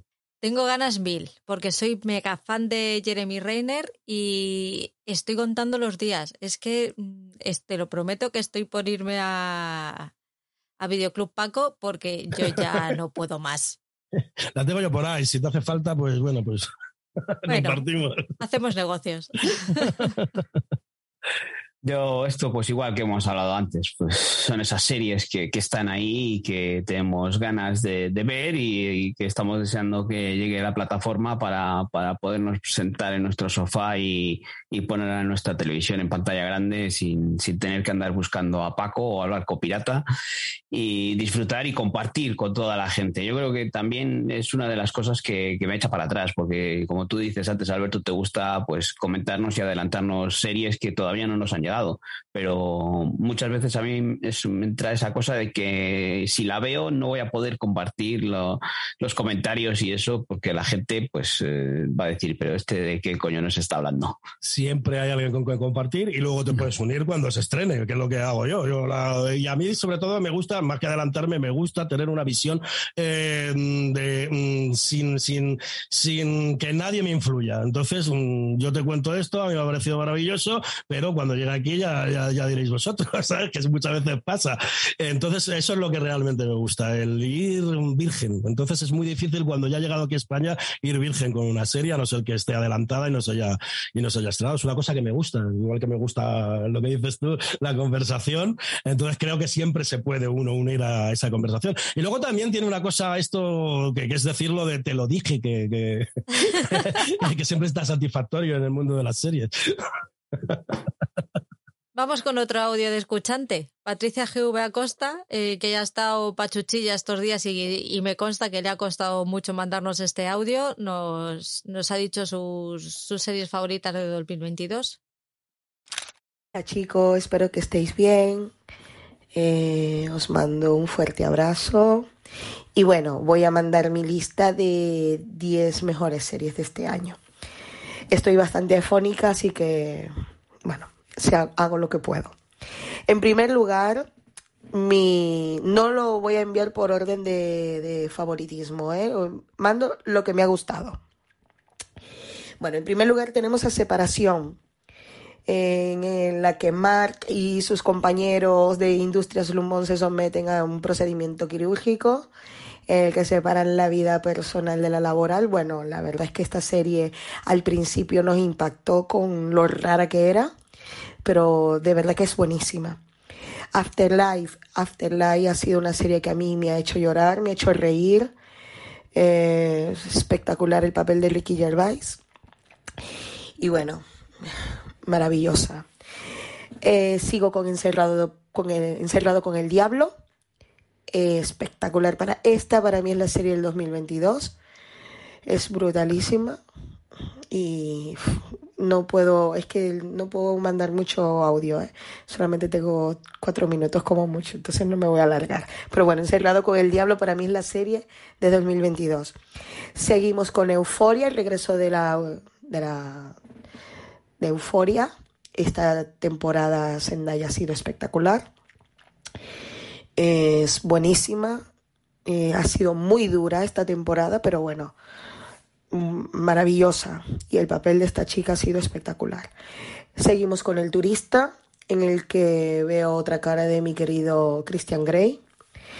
Está en esta serie Jamie Dornan la ha votado, espectacular ha sido. Y bueno, El turista también es una de mis favoritas. Eh, Heartstopper. Bueno, Heartstopper ha sido empalagosamente preciosa. Es una serie demasiado empalagosa pero es preciosa ver estos dos adolescentes descubriendo su sexualidad, cómo, cómo se enamoran, es, ha sido bellísima, preciosa. Eh, bueno, seguimos con Mins. Mins también para mí ha sido una de las mejores series. Eh, Mins, eh, la, me recuerdo el casting del capítulo 2, creo que fue, para la revista erótica. Bueno, ha sido espectacular, me la sigo, la, cuando no tengo muchas cosas que ver la vuelvo a ver porque es que es buenísima esta serie, me reí bastante. El Marginal. Bueno, esta temporada del Marginal ha sido buenísima. Para, mejor, la mejor, para mí la mejor serie de Latinoamérica ha sido El Marginal. Eh, Antín ha sido... Madre mía, qué personaje tan espectacular, el de Antín, el dios del insulto, una serie... Eh, una serie con un gran final, un final cerrado totalmente. Ha sido, bueno, un finalazo espectacular. Para mí, de las mejores series, de, de los mejores regresos del 2022, el marginal. No nos podemos dejar tampoco los anillos al poder a los fans del Señor de los Anillos como soy yo. Bueno, el Señor de los Anillos, los Anillos al poder a mí me ha encantado. Y tampoco voy a dejar la Casa del Dragón. La Casa del Dragón ha sido para mí, sí ha sido un poco oscura la, la, las escenas, ¿vale? Pero soy muy fan de Alice y de, y de mm, Sir Criston. Bueno chicos, espero que os guste mi lista. Os mando un fuerte abrazo, un beso muy grande y seguimos viendo series. Hasta luego. Nos ha dejado varias, varias series que nosotros además no tenemos aquí metidas, como es el, el Marginal, que no sé tú, eh, Alberto, pero yo sé que Paul sí que es muy fan de, del Marginal. Alberto más, Alberto más. Pues yo creo que soy el principal precursor del marginal en España, igual que aquel era el del Gotelé. Yo soy, llevo, vamos, cinco temporadas ya recomendando el marginal. Eh, me acuerdo que la, la comenté en el, en el, podcast que estuve con vosotros eh, cuando hicimos eh, en el parón de los seis meses y me consta que oyentes vuestros se animaron a ver el marginal y que se han enganchado un montón, cosa que me congratula. Esta es una serie, por ejemplo, que si alguien empieza a hablar bien de ella, Paul, se va juntando gente y al final creas una ola, que es a lo que me refiero yo que me gusta. Ya no por adelantarte ni por ser el más listo de la clase, sino porque vas viendo que lo que a ti te gusta le engancha a otra gente y eso la verdad es que mola mucho, sobre todo cuando te descubres de, eh, que has disfrutado las mismas cosas. Tiene toda la razón, Patri, el final es simplemente perfecto, cierra completamente, perfectamente la historia y además con destacando lo que es la naturaleza de la serie del marginal, que es una serie violenta, con personajes extremos, pero también es una serie divertida, disfrutable y eh, que la música ha sido muy importante dentro de las temporadas y está todo plasmado en ese final, que me parece un final perfecto. Si buscáis una serie que os enganche, una serie eh, a momentos divertidas, una serie con personajes que no vais a ver en ninguna otra serie, darle una oportunidad al marginal, porque os va a atrapar. Hay que pasar los primeros capítulos, que sí es verdad que están bastante mal hechos, que disparan con, que suenan que son petardos y todas estas cosas, pero una vez que vas viendo el desarrollo de la serie, la verdad que te va dejando con la boca abierta. Me parece mm, que tiene un desarrollo, un desarrollo de historia que te va dando vuelcos y la forma en la que está contada, muy original y lo que decíamos antes, ¿qué hace a las series buenas? Pues esto, que os estoy comentando, una narrativa muy diferente a todo lo demás, hace buena al marginal, a pesar de a quien le moleste. Eh, no, no, no me imaginaba que iba a coincidir tanto con Patri, eh, porque tiene un montón de series que yo he metido en mi top y una de ellas es el marginal que la he metido en el, en el, en el 10 y no me lo imaginaba por el dudoso gusto que demuestra por vuestro grupo. bullita, bullita. Lo que pasa es que, Patri ve tanto, o Patricia ve tanto que ve de todo, ve cosas buenas y cosas malas. Eh, ve las cosas que ve por su propia cuenta de riesgo son las malas y luego las cosas que va escuchando y que va recomendando a la gente, que por el Telegram o por los podcasts, pues son a las que se adentran y a las que disfruta. Pero bueno, le gusta todo tipo de series y disfruta con todo. No, si yo me miro eh, con ella cuando dice, no, si esto es una mierda, pero lo estoy pasando, intenta ya que no le gusta que se Eh, respecto a esto que dices del marginal, yo he visto cuatro temporadas, falta la última temporada por ver y, lo que dices tú, eso de, generar ese ruido con una serie que no es muy conocida y, que tú empezaste a hablar de ella y, empezó la gente a verla y, a engancharse. Eh, como dices, esos primeros episodios que están mal hechos, una producción argentina que, no, no, da pie a que puedas lanzarte a ella, pero a través de, estos comentarios que tú haces, joder, voy a darle una oportunidad. Ves un par de episodios, esos que, que disparan con petardos y dices, madre mía, esto, pero según te vas adentrando, vas viendo esos personajes, cómo van mejorando encima temporada tras temporada con las tramas. Eh, sí que la, última que he visto yo, la cuarta, eh, me pareció más flojilla en cuanto al personaje malvado, villano que puede haber. Un villano, le falta un villano potente, la más floja de todas. En, todas las temporadas tenemos eso, un villano, y en esta, esa cuarta temporada, el villano que aparece, pues no es del todo. No asusta tanto como los demás que habíamos visto, pero sí que os he oído que esa quinta temporada vuelve a, encarrilarse y tener un, final bastante bueno, así que en cuanto pueda me pondré con ella y los villanos, no te voy a decir cuál, pero mm, que no, que no te convencen, en la quinta temporada se desarrollan mejor, no te voy a decir cuál, ni cuántos, y dices, coño, pues mira, no, ni tan mal, ¿eh? Pero sí es verdad que también hemos tenido mucha suerte que se han estrenado las dos temporadas casi a la par, con lo cual el mal sabor de boca, entre comillas, que te deja un poco la cuarta temporada, porque es un poco más de lo mismo y le falta ese villano que dices tú, te la quita completamente con la quinta temporada. Estoy de acuerdo en que es la mejor producción latinoamericana del año, junto al encargado, que es otra serie que veo que no ha salido aquí y es otra serie esas pequeñitas que pues, poco a poco se ha ido haciendo una bola enorme y que no esperábamos ninguno.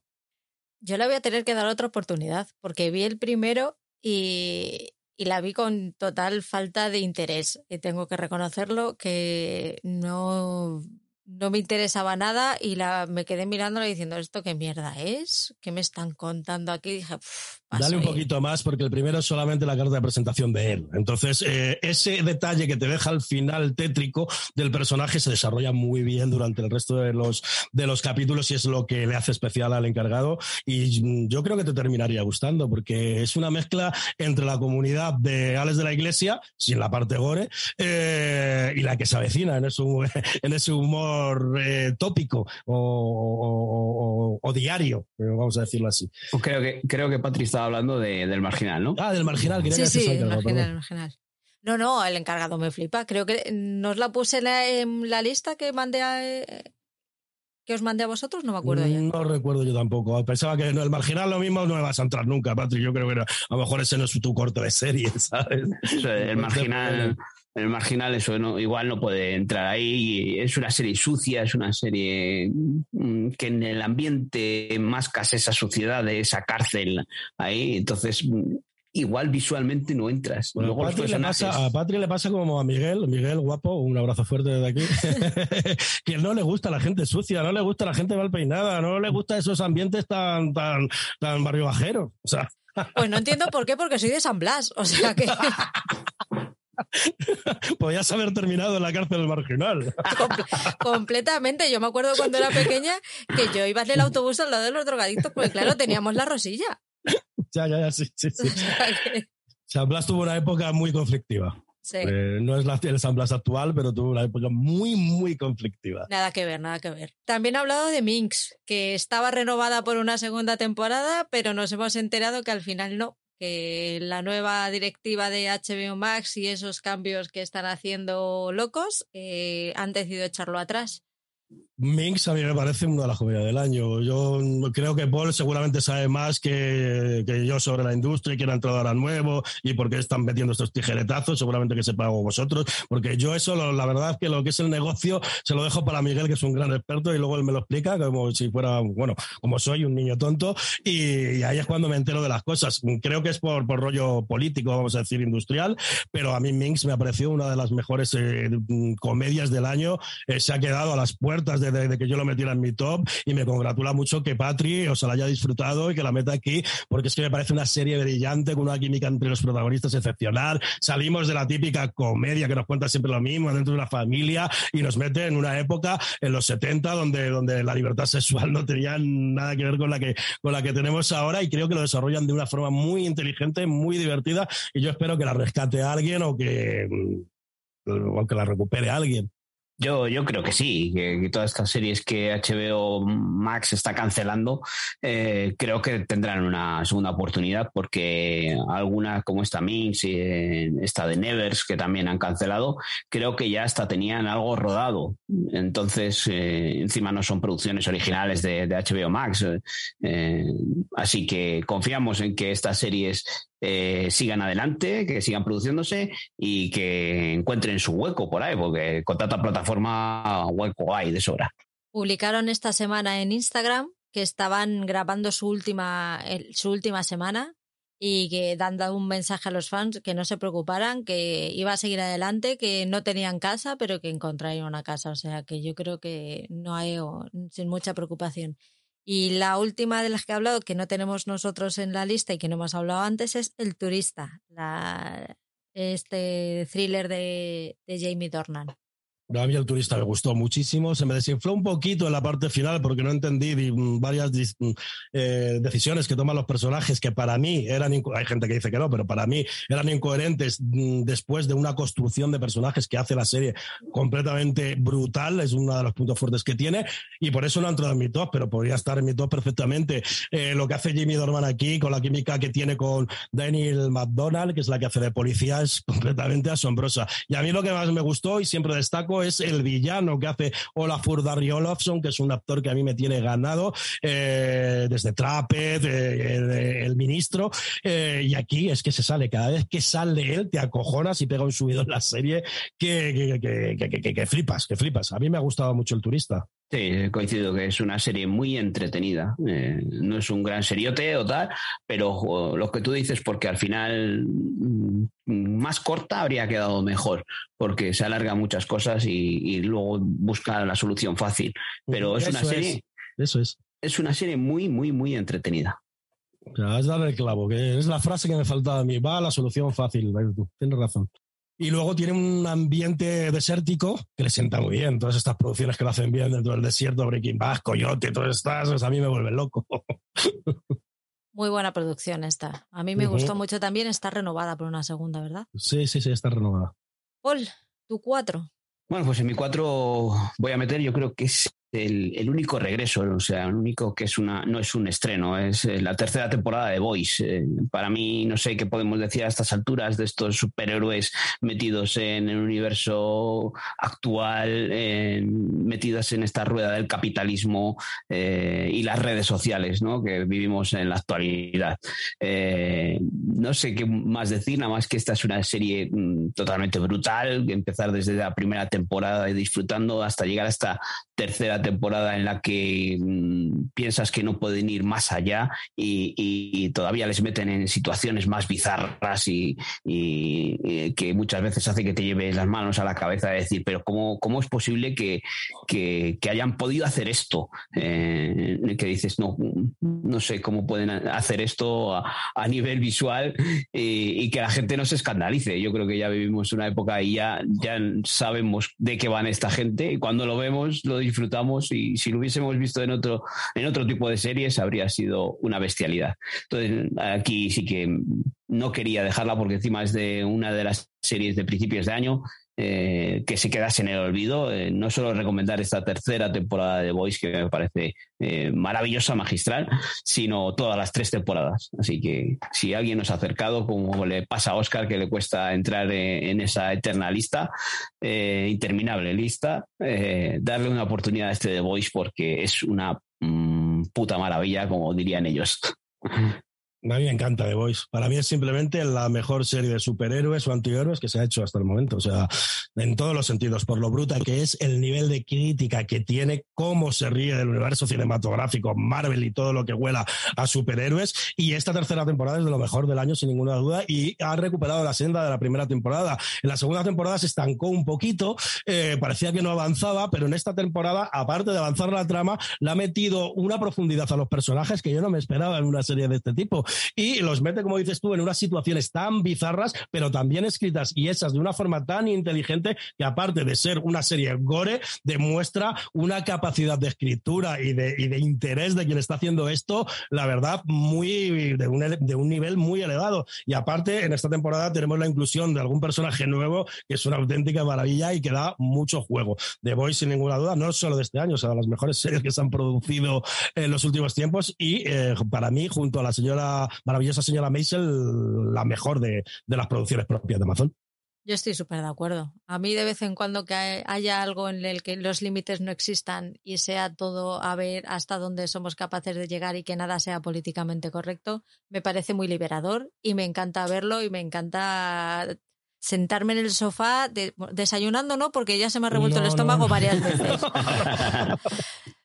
me gusta mucho sentarme y echarme las manos a la, cabeza y decir, madre mía, qué hijos de puta lo que han hecho. Es que encima yo creo que en esta tercera temporada, eh, en estas dos temporadas, pues teníamos ese encuentro, ese choque entre, entre los superhéroes y, los chicos estos, ¿no? Los boys, que, se tienen que enfrentar a ellos para que, no hagan lo que les dé la gana. Eh, veíamos que había una diferencia de poderes, ¿no? Unos eran superhéroes y los otros eran personas eh, de, a pie. Pero en esta tercera temporada encima se encuentran con algo que, que, les puede igualar en fuerzas. Entonces eso lo hace más brutal a la serie. Y en esta temporada, si no recuerdo mal, tenemos aquí el capítulo de la orgía, o sea que yo no he visto nada tan bruto en la televisión. ¿Y por dónde se mete el minúsculo este? No voy a decir porque, o sea, yo eso no me lo esperaba, porque la orgía me lo voy a esperar, pero ¿por dónde se mete? No me acuerdo cómo, cómo le llaman el hombre este menguante. ¡Ay, madre del amor hermoso!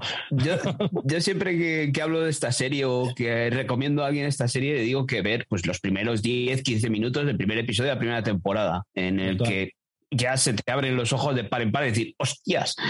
Pero es que si ves el primer episodio de la tercera temporada con esto que nos estás contando, tú dices, madre mía, pero ¿cómo pueden? Y, esta temporada encima va a más. O sea, te empieza por esa secuencia y va mal, mal, más hasta esta otra escena de la orgía que estás diciendo, que, que ya es lo más de lo más. Está claro que si no aguantas los primeros cinco minutos de la primera temporada, no es tu serie porque eso va a ir a peor. Va peor, la cosa va peor. pero es una gran forma de recomendarla, porque es verdad que es los cinco primeros minutos son una declaración de intenciones. Si no entras en ellos, no vas a entrar en la serie. Muy buena forma de recomendarla, Paul. Mi cuatro es Encerrado con el Diablo. La, oh. el thriller es de la serie, pues, thriller, drama, drama carcelario de, de Apple TV Plus.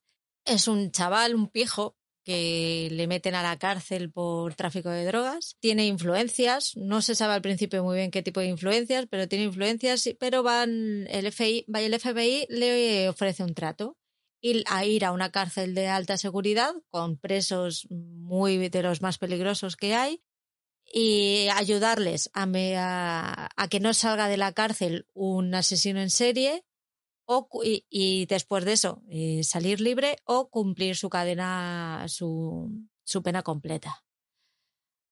Al final él decide que sí, que, que lo hace, que va y nos encontramos con un duelo interpretativo de los mejores que he visto en tiempo.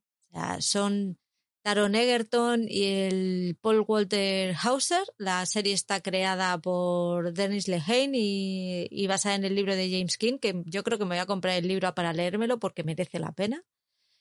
Es una serie lenta, pero que engancha como pocas cosas me han enganchado a mí este año.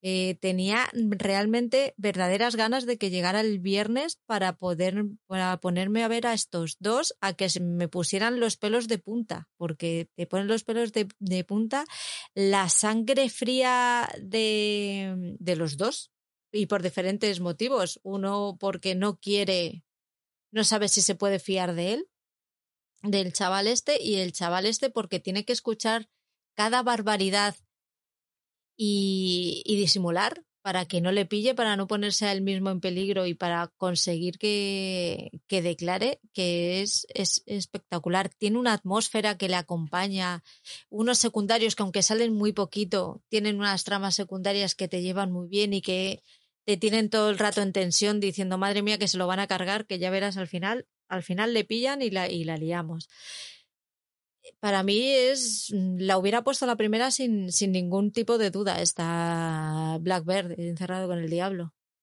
Pues totalmente de acuerdo. O sea, para mí la de las miniseries del año se podía estar en el top 1 eh, y una gran sorpresa. Eh, cuando arrancó esto de forma anónima, vamos a decir, en pleno verano, en que estábamos todos de vacaciones y no le prestamos mucha atención, eh, podía haber pasado desapercibida, pero al final, debido a las buenas críticas que ha ido teniendo, todo el mundo le ha atrapado y es que está en la mayoría de los top de todo el mundo. Yo no estoy de acuerdo en que sea lenta. Para mí tiene el tiempo completamente necesario para construir una historia de forma perfecta en un tiempo de, en un tiempo de metraje muy corto. Demuestra, como no ha demostrado, bueno, sí ha habido alguna otra serie que ha demostrado eh, este nivel de capacidad de narrativa en tan poco tiempo, contar una mm, perfecta eh, construcción de personajes e historia. Y en, esa, en eso a mí me ha alucinado. El duelo interpretativo es alucinante. De Paul Walter Hauser ya me lo esperaba, porque ya hemos visto en papeles dramáticos y muy parecidos al que hacía este en Richard Jewell, la película de, de Clint Eastwood. Y, pero me ha sorprendido mucho Taron Egerton porque yo le tenía como un actor más de series más o de películas más de entretenimiento y aquí ofrece una doble interpretación que te pone los pelos de punta y es una doble interpretación que lo hace en la misma escena. Eh, por un lado está eh, poniendo gestos hacia el asesino eh, como diciendo cómo molas tío para convencerle y que sacarle todo lo que le quiere sacar, pero te está mirando a ti en la cámara con una expresión de ojos horrorizado y a mí eso me ha parecido brutal porque no lo he visto normalmente en las actuaciones. Y luego tiene momentos que te ponen la piel de gallina. Ahí el final del quinto capítulo no voy a decir qué es lo que pasa pero tiene una conversación entre los dos y termina con un silencio absoluto solo escuchando la respiración de Taron Egerton que yo mm, pasé miedo eh, pena por él me acojoné y todo esto sin ningún tipo de voz ¿no? sin ningún tipo de, de, explicación sin ningún tipo de conversación. Y luego al final me ha parecido la, una de las mejores resoluciones que he visto. O sea es, completamente espectacular encerrado por el diablo. Sí, yo esta es otra de esas series que, que estaba, se me ha quedado fuera de, de este top que, que, tenemos aquí, pero sí que la había metido en, en, el top que, que os envié al podcast de Cultura Seriefila. Eh, como no, no hemos hablado, pero bueno, eh, sí que lo has comentado tú al principio, que habías hecho una diferenciación de, del top que hiciste en Cultura Seriéfila y en el que nos traes aquí. Yo también hice lo mismo, yo os metí allí algo un poco menos conocido y aquí he metido un poco más las que más en boca han estado.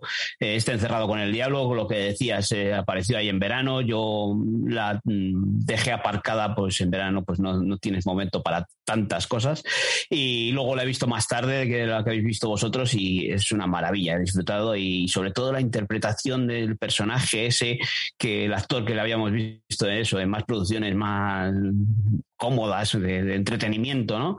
El personaje que hace en Cobra Kai, ese, ese Raya, ¿no? Ese eh, Raya es, ¿no?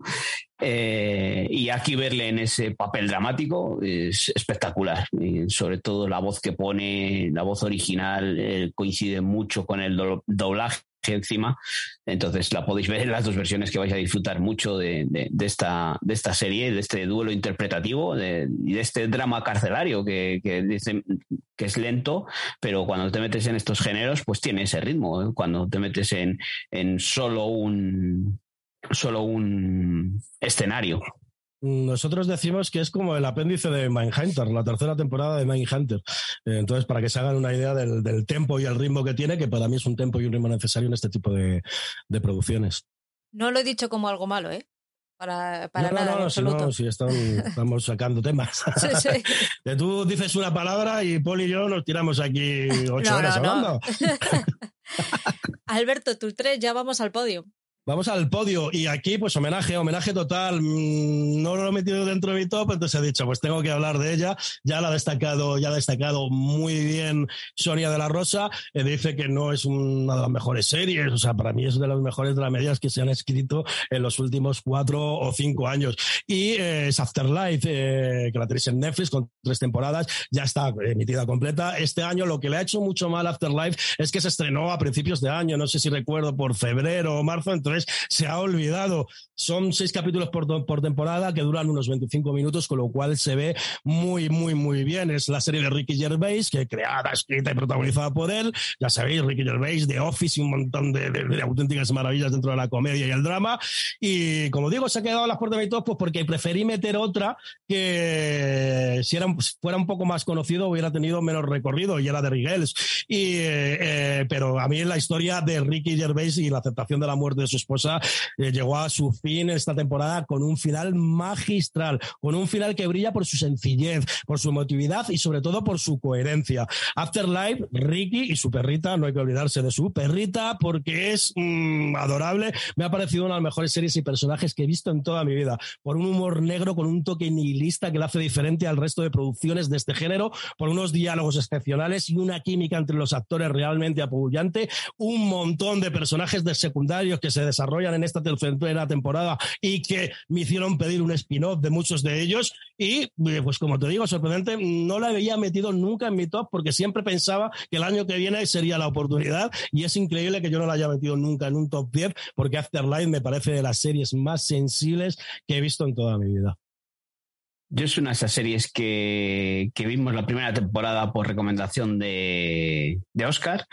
Eh, es una serie que, me maravilló, me, cautivó esa, esa, dramedia, cómo está llevado, cómo genera eh, esos personajes, cómo, cómo les desarrolla ¿no? en tan poco tiempo. Mm, es otra de esas eternas series que, se me quedan ahí pendientes y que tengo muchas ganas de ver, pero que tanto estreno y tanta conversación que, van saliendo series por ahí que no esperamos, no, nos dejan tenerlas aparcadas, nos hacen tenerlas aparcadas. Entonces, eh, espero en algún momento poder dedicarle un ratito, porque encima es de esas series que, igual hay otras series que ves un episodio un día, la semana siguiente, dentro de 15 días, vuelves a verlo. Estas series cortitas, mm, me gusta que si me pongo con ellas es verla mm, un episodio, dos, día tras día y, acabarlas y, y dejarlas finiquitadas. Yo es que me siento muy identificado con el personaje de, Ricky Gervais, que es un tío muy bruto, un tío muy amable, una muy buena persona, pero cuando algo le afecta o está mosqueado, eh, se pone a disparar a todo el que le rodea y sobre todo a la gente que mejor se porta con él. Entonces, ese punto, todo lo vivimos. Yo me puedo sentir más identificado con él porque soy un capullo, como es Ricky Gervais, pero eh, todos nos hemos visto en ese momento de la vida en el que queremos mejorar, queremos avanzar, pero no podemos. Hay algo que no puede, en este caso es una cosa mm, muy dramática, que es la muerte de más que su esposa, la compañera de vida. Entonces me gusta mucho ese toque, ese humor negro que él tiene y cuando dispara contra los demás personajes es muy divertido. Yo estoy en la misma situación que Paul, la vimos por recomendación de Oscar, pero me gustaría tener la cabeza bien centradita una tarde, una tarde tranquila de estas de domingo que no tienes ya absolutamente nada que hacer y me la voy a apuntar en un lugar visible estos días lo tenía pensado, digo, me tengo que hacer una lista de todas las series que tengo a medias y que tengo que terminar. Porque al final, eh, fíjate que tengo un, tengo un jodido Excel con las series que voy viendo cada día, pero claro, se van quedando atrás, se van quedando atrás, se van quedando atrás y al final tampoco las ves. Así que tengo que hacer ese, ejercicio de, de, ver todas las series que tengo pendientes y quiero terminar y ponerme con ellas. A mí me pasa mucho con los regresos. A lo mejor vemos una temporada para comentar en el podcast, te tragas la temporada completa, no te ha disgustado, tampoco te ha maravillado, pero cuando sale la segunda temporada, eh, precisamente por eso, como es, no es una cosa que a lo mejor te hayas echado la mano a la cabeza, no encuentras nunca el hueco. Y eh, me están saltando en TV Time un montón de regresos que ni me acordaba que había visto. Es que es muy complicado en el, en el mundo en el que nos movemos últimamente. Yo en el tercer puesto había metido The Beer. Pues como Paul, ¿no? En tu tercero. Sí, eh, esta serie que ya nos han contado por ahí, ¿no? Que está de ver, que pues hemos hablado mucho de ella, se ha hablado mucho de ella, porque es una serie que, se ha estrenado después que en Estados Unidos y, ya eh, venía con, con mucho, mucho hype, ¿no? Mucho comentario de la gente que decía que era una, serie maravillosa. Eh, pues eso, es una, es una producción sin, sin un gran presupuesto, o sea, no, no, esperemos que sea un gran seriote, pero nos encontramos que eso, que, que, la trama discurre en una pequeña cocina de un restaurante de, de bocadillos en Chicago. Eh, este protagonista el protagonista, vamos, interpretado pues eh, Lip, que habéis dicho, que ha dicho antes Sonia de Shameless, que ha heredado de, su hermano, ¿no? Eh, un cocinero que viene de la alta cocina y, que tiene que, lidiar con esos trabajadores que, tiene allí, que, están más acostumbrados a, otro ritmo de trabajo en la cocina. Muy, muy, distinto, ¿no? A, lo que él estaba haciendo. Es un drama con episodios de 30 minutos. Es un dramón, porque así puedes esperar que digas, ah, una serie en Disney Plus con 30 minutos puede ser una comedia. No, no, es un, es un dramón, pero que tiene un ritmo brutal. Sobre todo el primer episodio es increíble cómo te llevan por esa media hora en las que no te dejan ni pensar. O sea, tienes la cabeza ahí metida en la cocina que, dices, esto es una auténtica locura y, le das a, a un episodio y otro más. Encima es de esos dramas que no te saturan la cabeza, sí que sobre el final tiene monólogos que son un poco más espesos, ¿no? Pero que al final consiguen un desarrollo de personajes con, episodios de media hora que, es fantástico. No solo el personaje protagonista, sino todos los que están alrededor en esa cocina tienen su hueco y su desarrollo y me parece que es un, gran drama que merece la pena acercarse y que aunque sea eso de un tramón, eh, acabas disfrutándolo y, no te lleva esa lágrima fácil que vemos en muchas series. Entonces, por eso creo que es una serie muy disfrutable. Pero tiene también un puntito positivo que es el puntito de la superación. Entonces, al final te deja con un regusto no dramático, sino de esperanza. Y es que al final te deja con ganas de ver la segunda temporada. El que no tenga ganas de ver la segunda temporada después de ver ese final es que no, es que no lo ha entendido o no le ha gustado absolutamente eh, nada. Yo soy de los que los empecé a ver en el de Estados Unidos. Desde el minuto uno me encantó esta serie.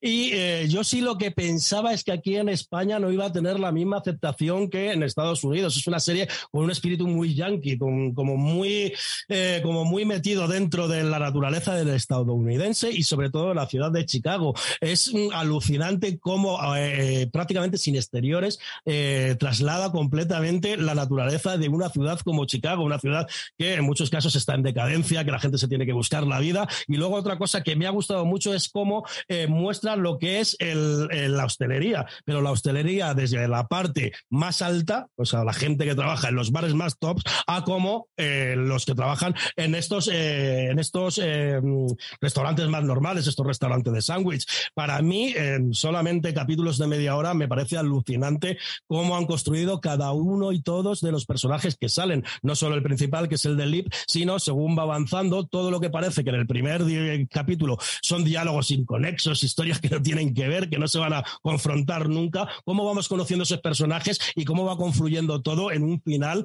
perfecto, que no solo consigue que además de adorar a cada uno de los personajes, nos hace desear probar el jodido sándwich de ternera de carne. O sea, está todo el mundo deseando probar este, este, este sándwich de ternera y se están haciendo, hay chefs que están haciendo este sándwich y a mí me ha parecido de lo mejor del año. Es obvio destacar la interpretación de Jeremy Allen White, pero no es tan obvio. Yo soy muy fan de Sadler, yo recomiendo Sadler, todo el mundo que busque una dramedia, le digo que se ponga Sadler son 11 temporadas que no bajan en ningún momento y es emotiva, divertida, divertida para mí el mejor de la media de la historia. Pero es que Jeremy Allen White, después de acabar con Sandler, se vio tan vacío después de 11 temporadas interpretando a Lip que eh, se planteó el no continuar eh, siendo actor y han elegido una historia que le viene como anillo al dedo y lo que hace mágico de esta interpretación es que eh, interpreta a un personaje muy parecido a Lip, pero que él con su interpretación lo aleja lo suficientemente para darle una entidad propia y que te olvides del Lip, aunque te acuerdes de él de vez en cuando desde el cariño y la distancia. Y a mí eso me ha parecido completamente espectacular. De Vir ha sido una de las grandes sorpresas del año y estoy deseando ver esa segunda temporada. No puedo decir más de lo que habéis dicho vosotros porque es que estoy completamente de acuerdo. A ver, deseando ya este 2023, la nueva temporada. Mi tres es nuestra mirada. Oh. Yo me guío mucho por las sensaciones que, que, me dejan las cosas y la gente y nuestra mirada tiene un, un trocito de mi corazón. Es, eso es así y es, me lo ha hecho pasar muy bien y me ha hecho emocionarme mucho esta serie que sigue la vida de, eran tres o cuatro, tres, ¿no? Tres jóvenes que están dentro del espectro autista y que viven en una casa tutelada con su, con su cuidadora. Eh, tienen su trama conjunta, la trama conjunta de ellos tres, la trama con la cuidadora, los roces que surgen de, de, la convivencia entre los cuatro. Eh, la chica tiene sí, Bacon es la hija de, Kevin Bacon y, tiene intereses por seguir adelante en su carrera, pero al mismo tiempo les ha cogido mucho cariño. Tiene mucha relación con los familiares que dependen mucho de, ella para, para que esté con, con los chicos. Luego los chicos también necesitan o creen que necesitan más independencia de la que, de la que les dan, con lo cual en esa búsqueda de, de su propia identidad y de su, y de su independencia, pues van cometiendo errores, van aprendiendo, van viendo cuáles son realmente sus límites, aprenden a, a superarse eh, y todo ello con una atmósfera tan bonita, tan, tan de amor, tan, está tan bien cuidada que es, que es un gustazo verla. Tenía muchas dudas al verla porque decía, jolín, va a ser dura. Eh, ha habido momentos en este año que, que, no tenía yo momentos de tener la autoestima alta o con muchas ganas de ver drama y decir, joder, es que. Y me pilló justo uno de esos de decir, no sé, no, no sé si me voy a acercar, pero te escuché a ti, Alberto, y escuché a varias personas que me decían, la tienes, la tienes que ver porque es que no te va. No te va a decepcionar. Y he pasado de no estar segura a, a mi 3 del top del año. Yo es que directamente no le iba a ver. O sea, era de estos los estrenos que nos cuelan 50 estrenos. Eh, vimos el primer capítulo y la verdad que me atrapó. Me parece que está tratado con muchísimo respeto y con el suficiente punto de humor para no convertirlo en un drama que caiga la lágrima fácil. Eh, la molestia, pues que la han cancelado. O sea, es una serie que voy a recomendar. Yo normalmente ya tengo una cruzada eh, de no recomendar series que hayan cancelado, pero va más dirigido hacia Netflix. Hay pocas series que, que recomiendo que no tengan final y son grandes clásicos como Utopía, My Math Diary, In the Flex o cosas que se salen de la norma. Y creo que Nuestra Mirada es una serie que voy a seguir recomendando mucho. Y ya para abrir un melón, la que no me ha gustado tanto, que, que va alrededor también de todo este tema, es La Española Fácil. He visto los dos primeros solo. Mm, a ver, no la voy a disparar porque mm, es bueno eh, que se muestren distintas realidades, ¿sabes? Y se muestran desde el respeto, pero no han convencido a las actrices ni el enfoque un poco blanquecino de lo que es la, trama en sí. cuando, cuando la veas ya comentaremos si quieres por el grupo. Tengo problemas con ella porque no sé, no, todavía no tengo formada muy bien mi opinión. Quiero terminarla antes. Yo sí he de decir que una vez terminada cambió un poquito mi percepción. percepción. Estaba un poquito hater, pero luego una vez masticada, pues destaco más eso que te comento, que por lo menos quieren mostrar eh, distintas realidades y personajes diferentes y me voy a quedar con esa parte positiva. Yo no la he visto ni me la habéis recomendado, me la habéis recomendado por varios sitios y, y la cancelación ha sido ya el detonante para decir, pues ni me hace acerco allá. Se puede ver, eh, sí, sí es verdad que deja la puerta abierta, pero se puede ver perfectamente. O sea, no es una serie que digas, voy a tirar el tiempo a la basura como una serie de adolescentes de Netflix. Vamos, un, vamos ahora con otro audio de, de, una escuchante. Vamos con un audio de Franz, que siempre está ahí, siempre nos comenta nuestra. Bueno, ya la podemos considerar un poco nuestra bella Franz también, ¿no, Paul? Sí, como la llaman en, su podcast de frecuencia global, que, la, presentación es, así. Y el quinto elemento de, podcast en serio, ¿no? Vamos con él. Hola amigos de Bloque en Serie, muchísimas gracias Patri, Paul y Oscar por darnos esta oportunidad a, vuestros, a vuestros fans estupendos eh, y así poder participar de vuestro top. Eh, bueno, entre las miles y miles chulas, eh, este año 2022 yo he disfrutado mucho con eh, Severance, con 1899, que muchos capítulos no entendía ni papa, pero bueno, yo seguí para adelante hasta el final. de Peripheral también me gustó mucho. también me gustaron Andor, Andor este año de Star Wars me, casi la pongo en el top, con permiso de Mandalorian, naturalmente. El Peacemaker me reí como una loca, lo siento Patrick, que tú no. Eh, me gustó The Voice, la gamberra de la temporada 3, ahí es que disfruté lo máximo. La serie miércoles también me ha gustado mucho, la verdad la he disfrutado. Eh, de las miniseries o series que también han estado muy en mi top sería Después del huracán, esta serie de, cinco episodios, también magnífica. The Bear, el, horror de las cocinas con el drama familiar. In My Skin, la británica, super miniserie de dos temporadas magníficas. Eh, White Lotus, la estoy disfrutando mucho también, casi más que la primera. Bad Sisters, la encuentro gamberra, de crónica medio negra, humor, comedia inglés, fantástico. Eh, la euforia, naturalmente, como no. Eh, y luego también, de dos que también me quedaron muy así, fueron La ciudad es nuestra, la secuela de, The Wire, naturalmente, y Encerrado con el Diablo, ese me gustó mucho. Y para acabar, Casa de Dragones, que hay que nombrarla sí o sí al igual que Los Anillos del Poder, que esto es de pausado y lento, pero también eh, muy, muy recomendable. Eh, ahí os dejo. Muchísimas gracias, feliz año, sed felices y sobre todo a, a que no pare para el año que viene lo mejor de lo mejor. Besazo para todos. Chao, chao. Madre mía.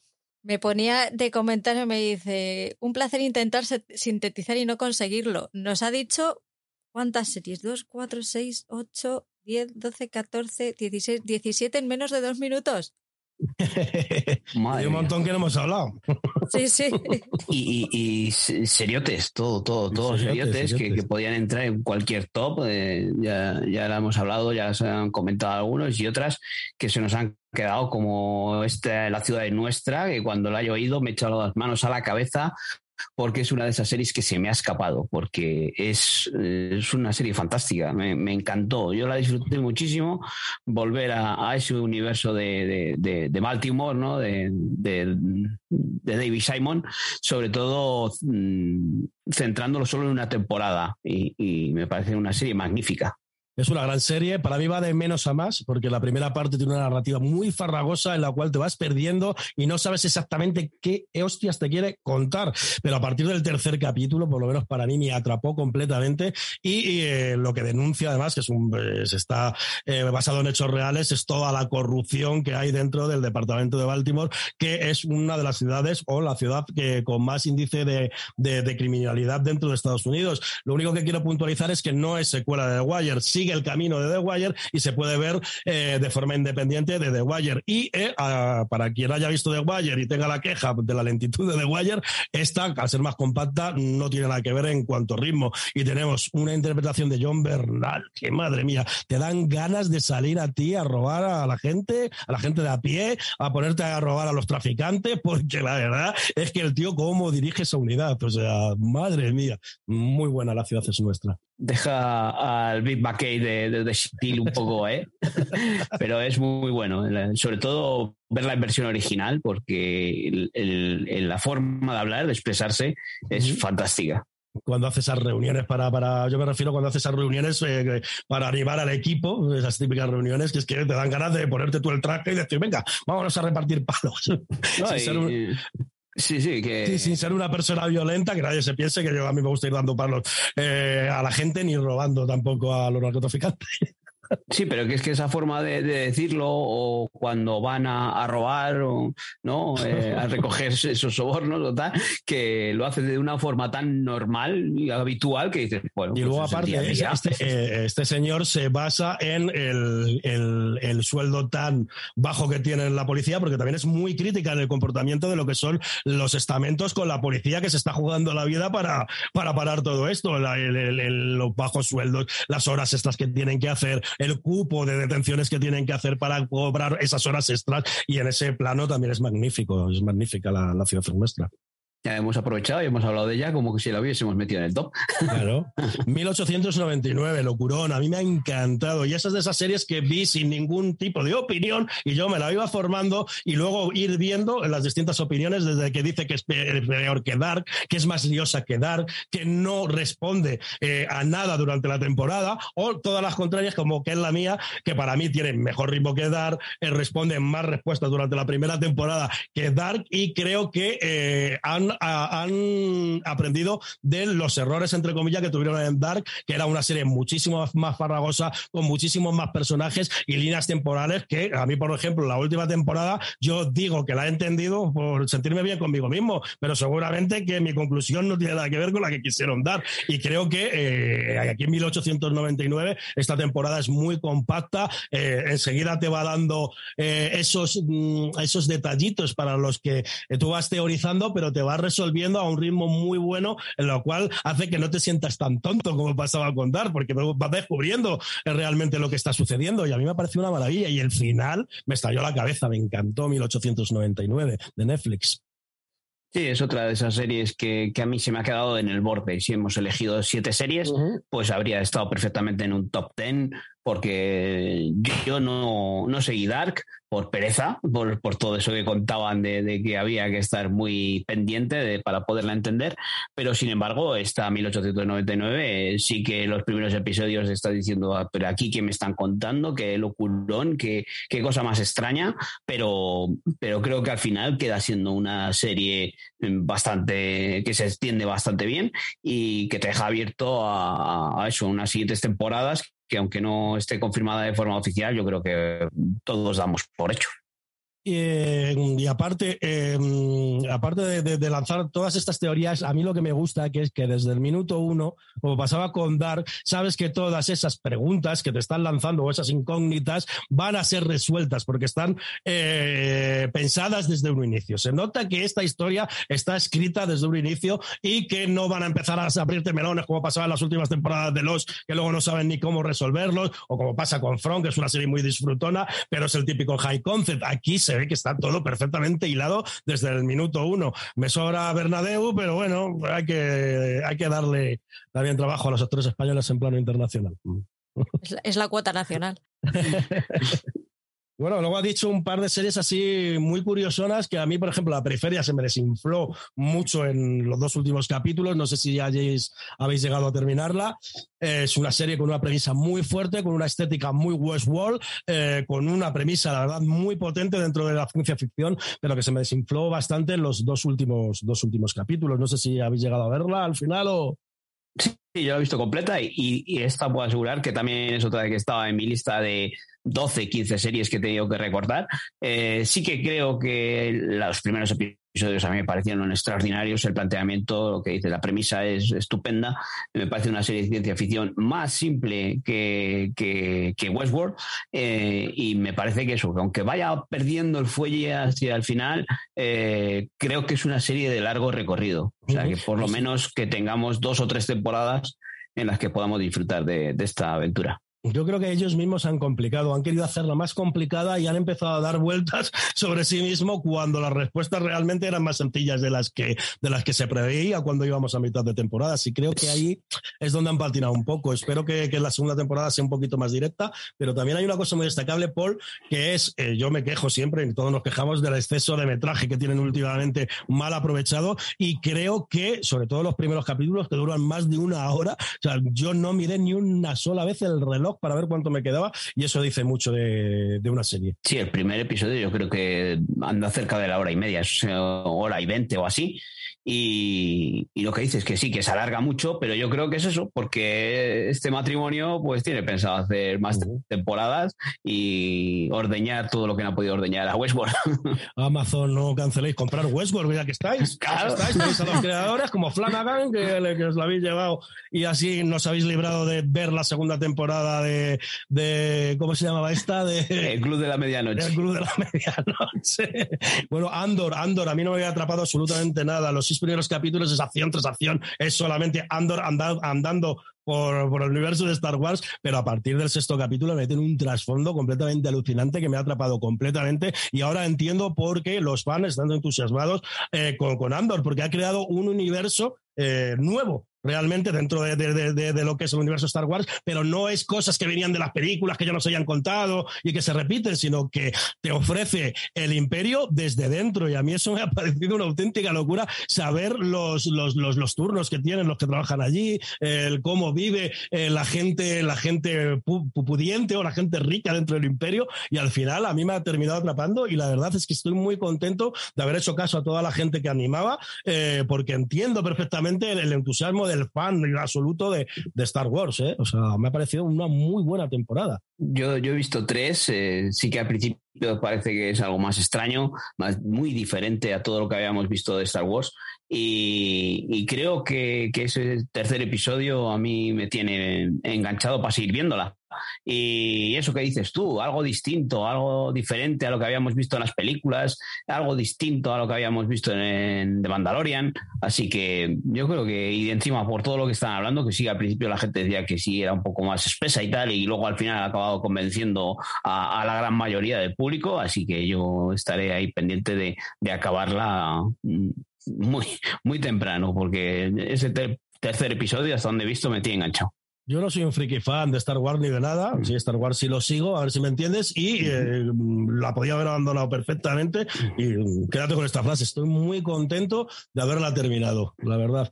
Y es que tiene muchas esta mujer. Es que White Lotus temporada 2 ha sido una auténtica delicia. Al que le haya gustado la primera temporada, para mí, la segunda temporada tiene un desarrollo de historia y personajes muchísimo mejor que el de la primera temporada. El desenlace me ha gustado más el de la primera temporada porque era más divertido, pero es que yo no pensaba que que me iba a gustar tanto esta segunda temporada y este traslado a Sicilia le ha sentado súper bien, ¿eh? Completamente. A mí, en general, me ha gustado más el, el, desenlace, incluso yo creo que también, porque sí que es verdad que el primero es más divertido, pero este es muchísimo más intenso. Y más brillante, la verdad.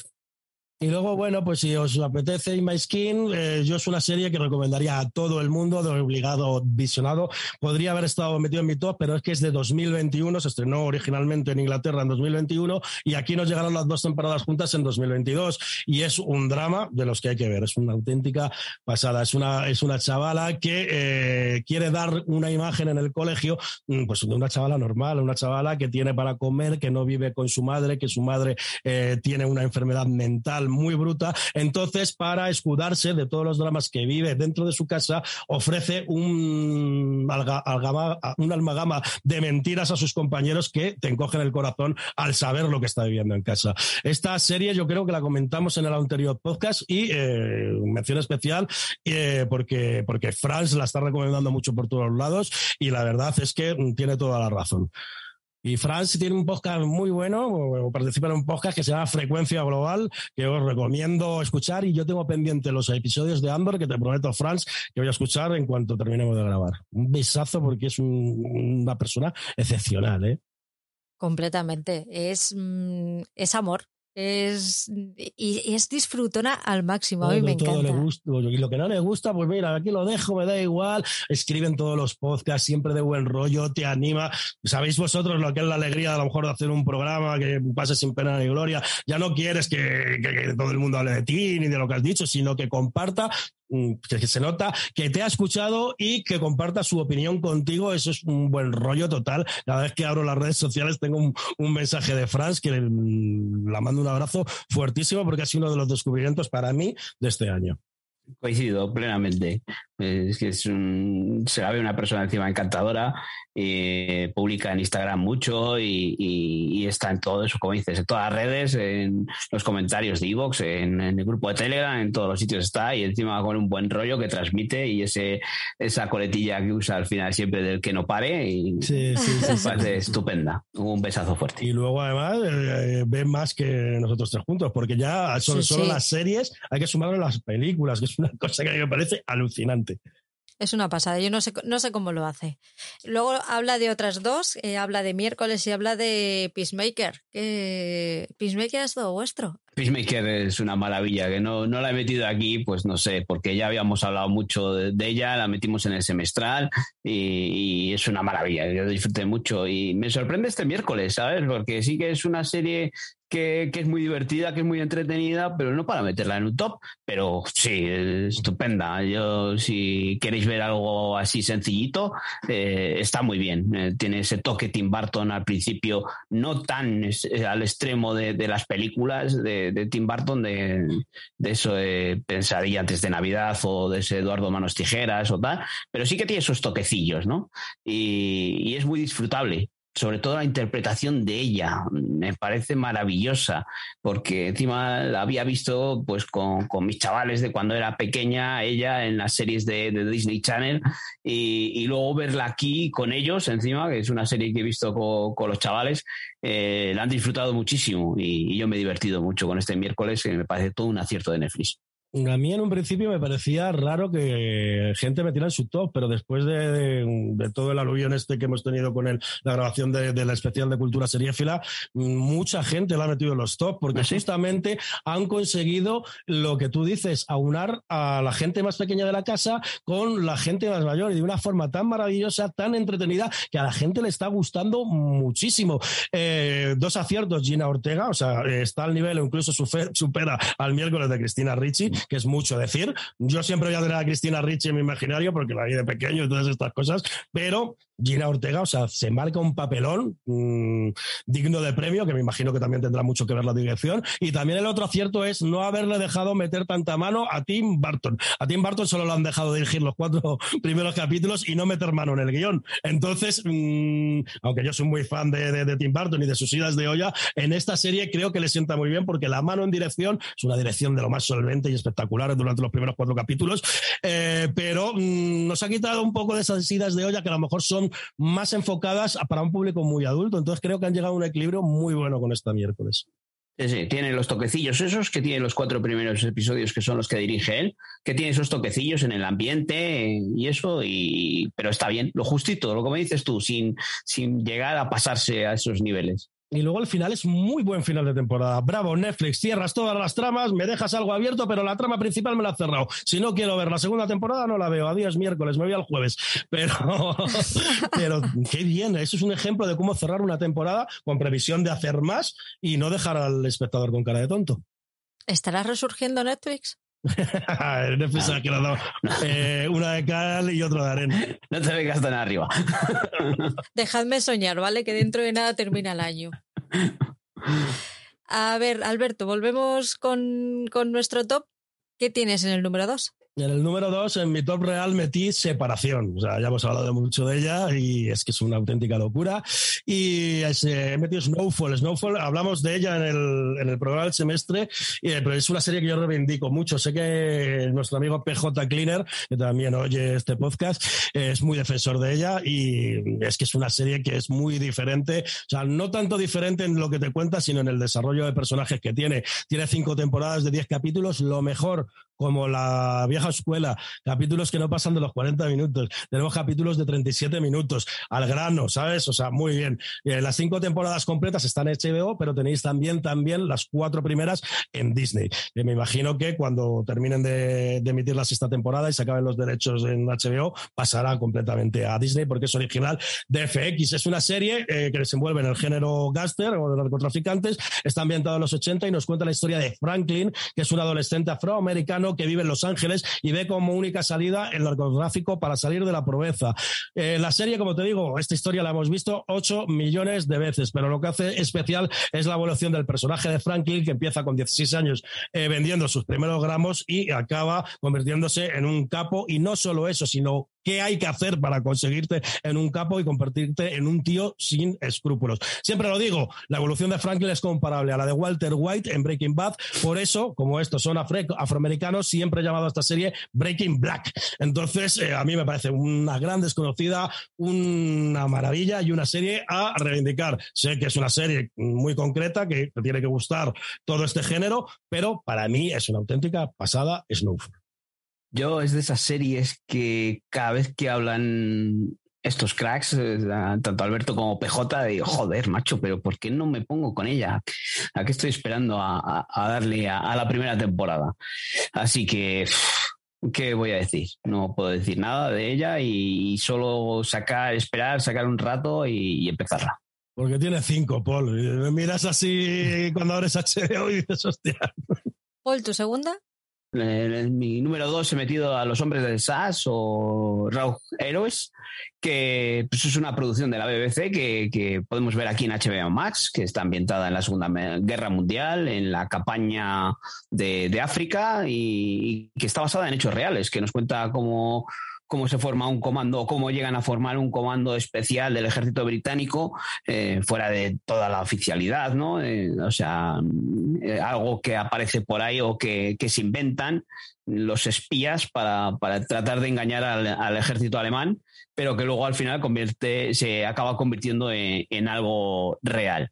Eh, cómo van reclutando a estos mm, soldados de dudosa reputación y, que tratan de sabotear los, los aeródromos de, la zona norte de África para tratar de, detener el, avance de Rommel.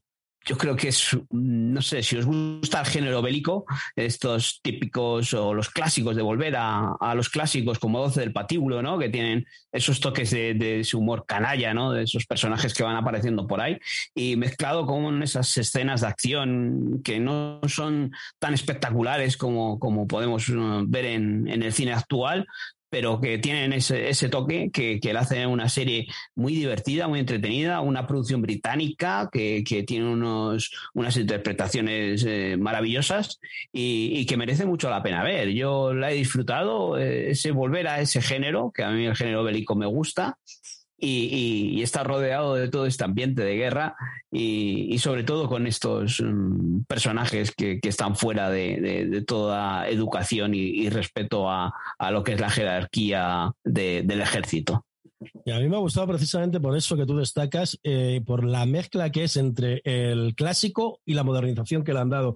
A mí eh, me recordó mucho a, como tú dices, 12 del patíbulo, El puente sobre el río Kwai, que esas películas que yo veía de pequeño con mi padre, con mi, padre que en paz descanse, y me emocioné mucho al, ver trasladado eh, otra vez a la pantalla esos, esos clásicos y recordar esas tardes de sábado que llovía viendo con mi padre, la verdad me emocioné mucho en ese aspecto. Si es verdad que a mí en un principio no me llegó a comer los primeros capítulos, el segundo, esa modernización yo ya la había visto. Yo como me creo muy listo y dices, ah, esto, esto la, utilización de la música moderna en algo clásico, Peaky Blinders, que son los creadores de Peaky Blinders. Eh, esa presentación de personaje a base de, a base de letreros y tal, pues malditos bastardos de Tarantino. Pero es que luego, cuando según avanza, coge su identidad propia. Y esta mezcla, la verdad es que es una mezcla perfecta. Como me dices tú, es muy divertida, pero cuando tiene que ser emotiva, es muy emotiva. Quiero recordar que en el capítulo 3 hay un hecho puntual que pasa con un personaje que no vamos a decir, que llega a los niveles de emotividad de Hermanos de Sangre, aquella miniserie eh, que para mí es de las mejores de la historia, no solo en el género bélico, sino en, todo, en, todo en, todos los estilos. Y una vez vista completa, Paul, a mí me ha gustado muchísimo y me encanta que la traigas porque es una serie que hay que comentar. ¿eh? Está renovada por una segunda temporada. Esto sabemos que va a tener recorrido. Es BBC, que BBC sabemos que lo que saca lo termina y que le da tiempo a sus creadores a hacerlo. Con lo cual, mira, a mí que me llegue esto cuando quiera, que tarden dos años y que lo hagan tan bien como, como, como han hecho esta primera temporada. Es que encima de eso que dices, de, la banda sonora que mezcla ese, esas canciones o esas músicas del, rock, del heavy de los años 80, 90, eh, con esa música habitual de los años 40, ¿no? que vemos en las series, ese, ambiente que generan en, los clubs, ¿no? de, esto de, cuando tienen sus momentos de distracción y tal, eh, yo a mí me parece una maravilla. Y como dices tú, una producción de la BBC con esa seriedad y está muy bien hecha que dices que mezcla diferentes géneros, eh, ese, ese toque dramático de esa escena que dices es, brutal y, todo lo demás. Yo creo que es una serie maravillosa, que muy disfrutable la evolución de los personajes, personajes que te caen mal al principio, luego estás a topes con ellos. Y luego, bueno, la parte técnica, mm, o sea, mm, no es espectacular como una película norteamericana de acción, pero está muy bien. Y todo ese pique que se traen ¿eh? para ver quién explota más cosas, mola muchísimo. y El, toque este... se me ha ido. Ah, de eso, que de los creadores de Peaky, de Blinders, ¿no? Que estabas diciendo tú, que, encima, pues oyes, tiene, tiene ese tirón también ahí. así que si, si queréis ver una, una, serie así muy disfrutable, porque aunque pueda parecer así un drama, pero tiene esos toques de, de, humor y, y, luego ese toque de, del género bélico y al trasladarlo a África eh, me están contando una historia, o parte de la historia que yo no conocía absolutamente. Tenía algún dato de Rommel y de tal, pero realmente yo no conocía toda esta, toda esta historia, la verdad. Que eso de que, está basada en hechos reales y hay momentos de, la serie que, nos enseñan eh, fotografías y escenas de, vídeos de, reales, ¿no? que en apariencia son reales, eh, de, cómo de todo lo que ocurrió ahí con este, este pequeño ejército de, del SAS, ¿no? Yo esta me quedé en el primero. La tengo que, es otra la que tengo que retomar porque además me gustó. Fíjate que en principio no es nada de mi, de mi estilo, pero sí, sí que me gustó. Mi dos es Esto te va a doler. La miniserie inglesa también, me parece que era original de la, de la BBC también, eh, que trajo aquí Movistar Plus y que, y que sigue ahí porque está renovada por una segunda temporada y yo encantada de, la vida. Eh, se basa en, en, los libros de un ginecólogo de la sanidad pública inglesa que va contando sus experiencias del día a día desde que desde que era, ¿cómo se llaman los médicos estos que todavía no son médicos del todo, que están de residentes. Los residentes.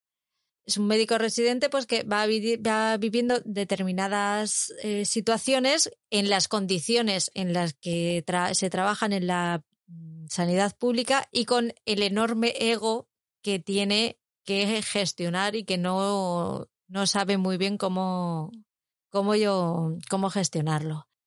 Es una serie que si te parece dura durante los primeros episodios, eh, espérate a verla porque puede ser más. Me acuerdo de una conversación que tuve con, con Paul, porque esta me parece que vi los tres primeros episodios del tirón y luego tuve un parón porque hubo muchos estrenos, no me acuerdo bien por qué.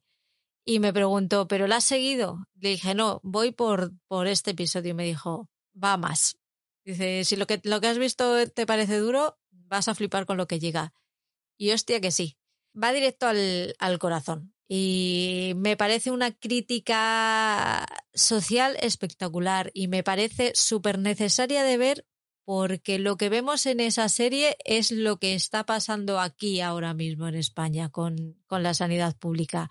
Creo que, y ya aprovechando la coyuntura, creo que deberíamos cuidar un poquito más la sanidad que tenemos. No, creo que no somos conscientes realmente de lo que tenemos de lo fácil que tenemos el poder ir al médico y que nos curen sin necesidad de pagar absolutamente nada y que si realmente tuviéramos que pagar el, el valor de todos esos tratamientos y de todas las operaciones y incluso de las consultas, eh, a lo mejor nos pensaríamos muy mucho en, en dejar que, que nos desmantelen lo que tenemos. Ya os digo, deseando estoy de que estrenen la segunda temporada es un poquitín escatológica, así que a lo mejor si la sangre os da cosita, mmm, me lo pensaba, pero aún así yo haría un poder.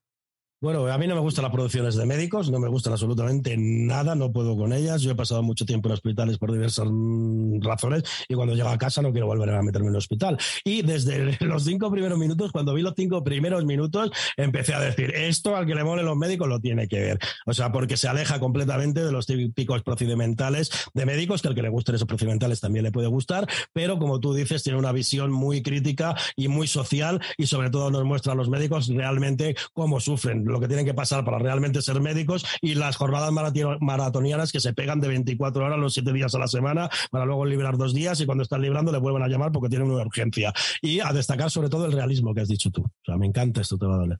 Yo también creo que, bueno, de hecho, es eh, esta serie la he metido en el top de, de que envía Cultura de fila Es una serie que impacta mucho, es una serie cortita, que, se deja ver, con, como dices tú, tiene escenas un poco escatológicas, pero yo creo que son muy, muy reales y, que, se puede ver muy bien.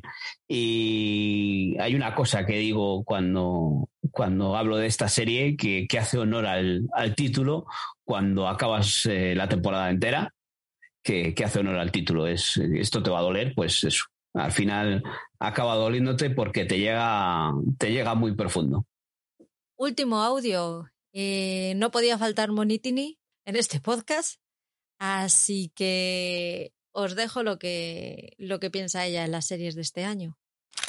Hola blog en series, ¿qué tal? Soy Mónica de Monitini Series. Quería compartir con vosotros eh, mis series preferidas del año. Las separé en estrenos y, en, y en regresos, ¿vale?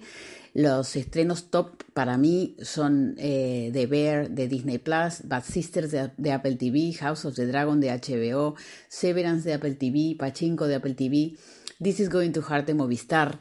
Esas, esas son las que elegí como mis mejores, lo que más me gustó de estrenos de este año. Seguro que me dejo cosas, pero es imposible. Y del top regresos, la serie de mis amores que se llama Aulander. Este año se estrenó la temporada 6 y fue una preciosa temporada y estamos esperando las 7, las fans de Outlander, ahí aguantamos. Eh, My Brilliant Friend o La Amiga Estupenda en HBO. Es una gran serie, la súper recomiendo, aunque es de una gran desconocida, pero de una gran calidad. The Handmaid's Tale me encantó su regreso. El final de Better Call Saul, inmejorable. What We Do in the Shadows es una maravilla en HBO que hay que mirarla. The Voice me gustó mucho la tercera temporada. Sex Education y Ciclos, por supuesto. Trying en Apple TV. Y por supuesto una que tampoco no es tan conocida, Better Things, que está en HBO. Son cinco temporadas y hay que verla. Otra que me, que me quedó en el tintero es una que se llama Somebody Somewhere, que es un estreno de este año, o no me acuerdo si fue a finales del 21 cuando se estrenó, es una comedia buenísima americana. Y también, em, por supuesto, en el regreso se me quedó, porque me olvidé totalmente, esto es un fallo total, vaya influencer que soy, The Crown, ¿vale? The Crown volvió con la quinta temporada, muy buena, a mí sí me gustó, no me costó mucho el cambio de actores, lo que pasa es que claro, veníamos de Olivia Colman, eh, pero yo súper, súper contenta con este año de, series y sobre todo lo más lindo fue haberlo compartido con todos vosotros. Un beso. A ver, que decíamos de France, pero aquí Monitini, telita. Bueno, pues te recomiendo Better Things. no soy el único. Somebody, Somebody Somewhere pasó muy desapercibida. Es otra dramedia muy pequeñita que a mí me gustó muchísimo y trata sobre, es también la vida de una cómica y cantante eh, que vive en Kansas y tiene problemas de peso, problemas con alcoholismo y está intentando aceptarse a sí mismo. Se junta con un persona, con un montón de personajes variopintos que están englobados en el espectro LGTBI y gracias a ellos consigue empezar a aceptarse a sí mismo. Es muy dura, pero, pero, pero, pero muy bonita. ¿Qué decir de, de Monitini? ¿no? Otra crack de, de, las series y de las redes sociales que, que está ahí siempre eh, eh, on fire con, con los posts y, y, con los comentarios. Eh, ve un mogollón de series, es una fanática de las series de británicas, creo que la habéis tenido ¿no? en, en sí. Cultura Seriefila en el especial de Cieza. Eh, creo que es una, una estupenda persona que, que, comenta mucha, mucho y mucho bueno. Mucho bueno, mucho bien y mucho desconocido. Yo ha sido un uh -huh. descubrimiento que he tenido este año a través de Instagram, igual que he tenido malas experiencias en Instagram. Eh, yo me quedo siempre con las positivas y, y, y, es esa persona a la cual yo acudo cuando nadie ha visto X serie para poder comentarla. Es alucinante. La cuenta de Instagram es Monitini Series y os insto a todos a que la sigáis porque además de ser una, una, una, una, una gran recomendadora de series, es una maravillosa persona pues lo que nos ha dejado un listado ahí estupendo de todo lo que hemos ido hablando y, y agregado cosas nuevas. Y, Outlander, Outlander que para muchos es eh, esa desconocida que tiene un gran número de seguidores, pues ahí está Bonitini para recordárnoslo que, que anda por ahí, ¿no? mi pasión tiene con Outlander, que ha viajado hasta los sitios donde se rueda. O sea, es alucinante. Yo Outlander, Outlander yo no entré, yo a mí no me pareció tan romántica como, como, como la gente realmente la ve. Eh, tuve ciertas, ciertas eh, discrepancias con la historia y me quedé en el capítulo 13 de la, de la primera temporada, que todo el mundo me dice, ven, tienes que ver los tres que te quedan, cazurro, que es cuando te vas a enganchar directamente, pero nunca he encontrado el tiempo, pero es una serie rodada con una exquisitez, o sea, que no me extraña que le encante. A mí me pasa lo mismo. Voy por la mitad de la primera temporada y no, y no sigo, no soy capaz de seguir. Y yo no sé cuántas oportunidades le he dado, pero es que no soy capaz. Y el, el, otro día estuve en el, en el encuentro esto que, con San Hugan y me dio muchísima pena que no estuve, que no pudiera venir Monitini, porque se lo hubiera gozado. Madre mía, ya ves cómo hubiese pasado. Comenta Pachinko. Pachinko yo la he metido en mi top para sorpresa de todo el mundo, porque yo no soy un especial amante de, las, de los doramas o de las producciones eh, asiáticas, pero esta me atrapó. Si es verdad que yo en un principio tuve reticencias porque no entendía muy bien qué es lo que nos quería contar, pero realmente es una alegoría eh, cogiendo la historia de una familia de inmigrantes, corea, eh, de inmigrantes coreanos en Japón y nos hace un repaso histórico de una parte de la historia que es como la ocupación eh, de Japón a Corea que yo no conocía. Lo mejor que tiene esta serie es que está basada en testimonios reales y luego nos lo va ofreciendo y eh, son historias de mujeres octogenarias que han vivido toda esta represión eh, a lo largo de las distintas décadas y a mí me ha parecido una auténtica delicia que Pachinko es de lo mejor que ha hecho Apple en toda su historia y completamente diferente. O sea, es emotiva hasta decir basta. Pachinko es una serie de esas que he visto dos episodios y, y que, que, los dos episodios que vi fue una delicia, pero, pero están ahí aparcadas y tengo que ponerme con ella porque es, es, es, una serie preciosa. Yo creo que es una serie preciosa de ver. Así que a ver si puedo y acabarla. El que más eh, se, ha puesto contento de que yo meta Pachinko, pues como puedes mm, imaginar, Paul ha sido estacado. O sea, estacado se ha puesto muy feliz, muy feliz. Estacado, desde aquí, un abrazo fuerte. yo, yo creo que ya has mandado un abrazo a todos, ¿no? Os recordamos que estáis invitados ¿eh? aquí cuando queráis venir. También habla de, de, ciclos, que casi no hemos hablado de ella, no hemos oído hablar de ella nada. Eh... Bueno, ya traeréis a Ivo, ¿no? Para hacer un especial sobre ciclos, ¿no? Ivo, un saludo fuerte desde aquí. Hemos saludado a toda la familia. Quiero ¿no? saludar a mi madre también. Ivo es, una, es un apasionado de ciclos. Eh, no hay podcast suyo o de cualquiera que no, lo, que no lo nombre. Yo todavía me tengo que poner con la, con la segunda temporada, pero sí que es verdad que todo el mundo que la ve eh, coincide con él. Así que estoy casi, estoy casi por recomendarla yo sin haberla terminado, o sea que imaginaos. La recomienda a todo el mundo menos Franz, que Franz no, no le ha gustado. es verdad, es verdad, porque Franz no, no ha entrado, ¿eh? es verdad, es verdad. Yo vi la primera temporada y me gustó mucho. Sí es verdad que luego cuando tuve que retomar en la segunda temporada, como había pasado tiempo, no, está, no me acordaba y ahí se, me, se, se, quedó, pero sí es verdad que la primera temporada me gustó mucho. Otra de la que habla es de la última temporada del Cuento de la Criada, que sí que es verdad que en esta última temporada, esta temporada a mí por lo menos me ha gustado mucho. Vuelve otra vez a a la acción vuelve a haber algo interesante que contar. La verdad es que con el último episodio de la temporada anterior, que te deja helada, helada y emocionada, porque dices, por fin, ya era hora, ya estaba tardando. Yo con la eh, última temporada del cuento de la criada me pasa como con todas. Tengo una relación de amor-odio con esta, con esta serie. Mira, eh, o sea, la primera temporada es historia de la televisión. Es lo mejor que he visto en millones de años y ahí sí que puso el dedo en, en la denuncia del trato hacia las mujeres, que en muchas ocasiones se trata en muchas culturas y sociedades como si fueran ganados simplemente para parir.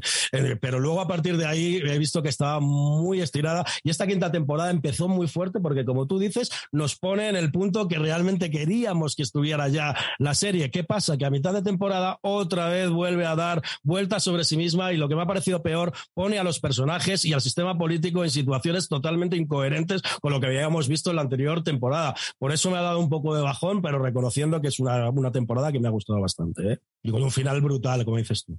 El final, es, el final es brutalísimo. Así que creo que ya la sexta, eh, creo recordar que es la última ya. Sí, sí. Así que es, última, por, por espero, sí, espero que lo den todo. Lo hablaba al principio de la temporada, lo hablaba con PJ, que es la típica serie que la veo, la veo porque la quiero ver, pero sin emoción. Es como, bueno, pues la voy a ver porque es June y porque me enamoré de ella en la primera temporada, pero la veo sin ganas. Y, ahora, y esta última temporada sí que ay, me ha devuelto un poquito las ganas de ver sí, sí, sí, el cuento de la criada. De acuerdo. Yo creo que esta serie con tres temporadas hubiese sido, vamos, bueno, yo lo hubiese dejado la primera temporada, pero una vez que ya se ha desarrollado con tres temporadas creo que hubiese sido más, más compacta y muchísimo más impresionante, que era una de las cosas que, que realmente eh, hacía que te engancharas, que no te creías lo que estabas viendo y a la vez lo podías extrapolar a, a la realidad. Entonces, esa mezcla es muy enigmática. De otra de la que hablas de Better Call Saul. Yo sí la sigo y la he visto y me parece una de las mejores temporadas de, de, de del año porque ya eh, da, le dado un cierre. Lo que da, hace especial a Better Call Saul es que empezó siendo un spin-off eh, que empezaba antes de Breaking Bad, se pone a la altura, a la altura temporal de Breaking Bad y luego aporta al, al, al final de Breaking Bad, cosa que yo no había visto nunca en ningún spin-off y también escrito mmm, en mi vida. Yo he tenido reticencias con Peter Call Saul porque es una serie que se nos vendió en un principio como una comedia y luego nos dieron un drama y en sus primeras temporadas es muy lenta, pero la verdad es que según va avanzando es una serie, o sea, no, yo no soy de los que dice que por encima de Breaking Bad, pero sí se ha conseguido poner a la altura. Sex Education es, es otra que yo creo que esta temporada, es que hace muchos meses que la vi, Pero yo creo que esta, esta temporada debería haber sido la última. Sí que es verdad que la disfruto mucho, que nunca se quedan sin temas, que saben rotar muy bien a los, las tramas y a los personajes para que no nos cansemos en ningún momento que tiene tramas muy buenas, tanto adolescentes, pero también para, para los personajes adultos que, con los que consigues sentirte identificada. Yo he llegado a conseguir, o sea, me he sentido identificada de adulta con tramas adultas y decir, no, pero es que cuando era adolescente esto también me pasaba. Es, entonces ha sido una... Eh, a mí me encanta Sex Education por eso, porque creo que además de tratarlo muy bien, lo trata sin tapujos y sin tabúes que me parece súper importante. Sí, estoy de acuerdo. Ya hemos hablado de Sex Education varias veces y, si no está aquí en el top, pues igual es porque mm, nos la hemos dejado un poco atrás en el tiempo. Vamos con el top 1 ya. Eh, Alberto, ¿cuál es lo más alto que hay en tu tabla? Lo más alto que hay en mi tabla, y aquí sí que no es para sorpresa de nadie, porque llevo un año hablando de esta serie, un año recomendándola, obligando prácticamente a la gente a que, a que la vea, y es 1883, original de Paramount Plus, llegará también cuando llegue la plataforma Sky Time aquí a España, aunque ya mm, la podéis encontrar por ahí por los mares del sur, ya también doblada, ¿eh? o sea, que no hay que hacer el esfuerzo de la versión original subtitulada, aunque recomienda a todo el mundo ver la versión original subtitulada. Como digo, no tiene de momento plataforma en España, miniserie, se quedó en miniserie porque habían anunciado una renovación, pero al final, de forma acertada, para mí se ha quedado en miniserie. Son 10 capítulos de unos 55 minutos de duración y es precuela de Yellowstone. Eh, pero he de advertir que se puede ver perfectamente eh, sin haber visto Yellowstone y sin pretender ver en tu vida Yellowstone. Es más, yo animaría a la gente que tenga alguna reticencia a ver Yellowstone a ver 1863 porque vais a decir, hostias, yo tengo que ver mm, más de esta historia. Es una precuela de Yellowstone en la que acompañamos a los antepasados de la familia Dutton, que son los protagonistas de Yellowstone, en un viaje de estado, por Estados Unidos buscando la tierra prometida. Tienen que ir de un punto al otro, a otro, por el lejano oeste, encontrándose con un montón de peligros y acompañando a los típicos primeros inmigrantes europeos que, que se acoplan en este, en este, en este viaje. Y eh, quién sabe si cuando lleguemos al final del camino, esa tierra prometida sea el rancho Dutton, el rancho eh, protagonista de, de Yellowstone. Quién sabe, tendréis que verla para descubrirlo. Estrenada en diciembre de 2021, le pasó lo mismo a Caballeros Keystone, solo se habían emitido un capítulo en, en diciembre, con lo que eh, no pudimos meterla en el top del año pasado y el desarrollo de la serie ha sido durante 2022. Ya eh, eh, después de la emisión del primer capítulo, sabéis la repercusión y la fama que tiene Yellowstone. Ya me adelanté, mm, porque soy así, a decir que para mí estaba por encima de Yellowstone. ¿Y por qué? Yellowstone tiene un acabado espectacular, pero aquí se han dejado todo. O sea, el nivel que llega aquí es completamente espectacular en todos los aspectos. Tiene un apartado técnico con una fotografía espectacular, con montas a caballo alucinantes, una dirección artística que te deja con la boca abierta, una banda sonora que traslada totalmente lo que estamos viendo en pantalla. No solo tenemos una narración por parte de la narradora, sino que tenemos una narración visual y una narración musical. Actuaciones dignas de premio. Y además con una toma de decisiones, y esto es lo que más me gustó respecto al devenir de los personajes, súper valiente, de las más valientes que he visto en muchos años. Pero lo que hace realmente diferente y hace que te rías, llores, te emociones, incluso te enamores, es esa visión poética de la mujer donde acompañamos a Elsa, que es la narradora de la serie, en su descubrir durante este camino de lo que significa ser mujer en un mundo de hombres y cómo traslada el espíritu en el que se basa la educación y la moralidad estadounidenses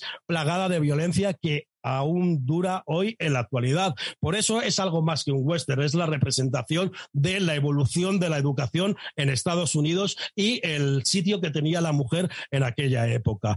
Para que os hagáis una idea, es yo normalmente no suelo dar 10 cuando puntúo. No soy una persona que le guste puntuar, pero bueno, sabes que muchas veces te piden que puntúes. Es de las pocas series que he dado un 10 en toda mi vida. Y eso lo convierte no solo para mí en mi serie preferida del año, sino en una de las mejores series que he visto en toda mi vida. Es que tiene que llegar Paramount Plus ya, porque yo no sé qué vamos a hacer con la vida si no. Sí, eh, ya esto ya lo hemos dicho, que eh, Yellowstone, eh, yo vi la primera temporada y me gustó muchísimo. Cuando mm, tuvimos la fortuna de que los amigos de Pluto TV nos la pusieron. La segunda temporada pasó eh, como un rayo, eh, solo se pudo ver ahí el episodio semanal y, desapareció, no, no, se pudo quedar ahí bajo demanda.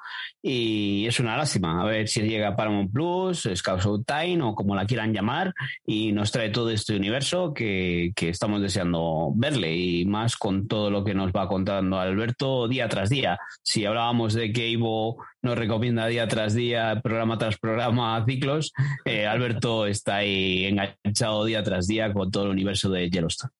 Tenía que contarle eh, eh, suplente al marginal, Paul, tío. Para dar la brasa.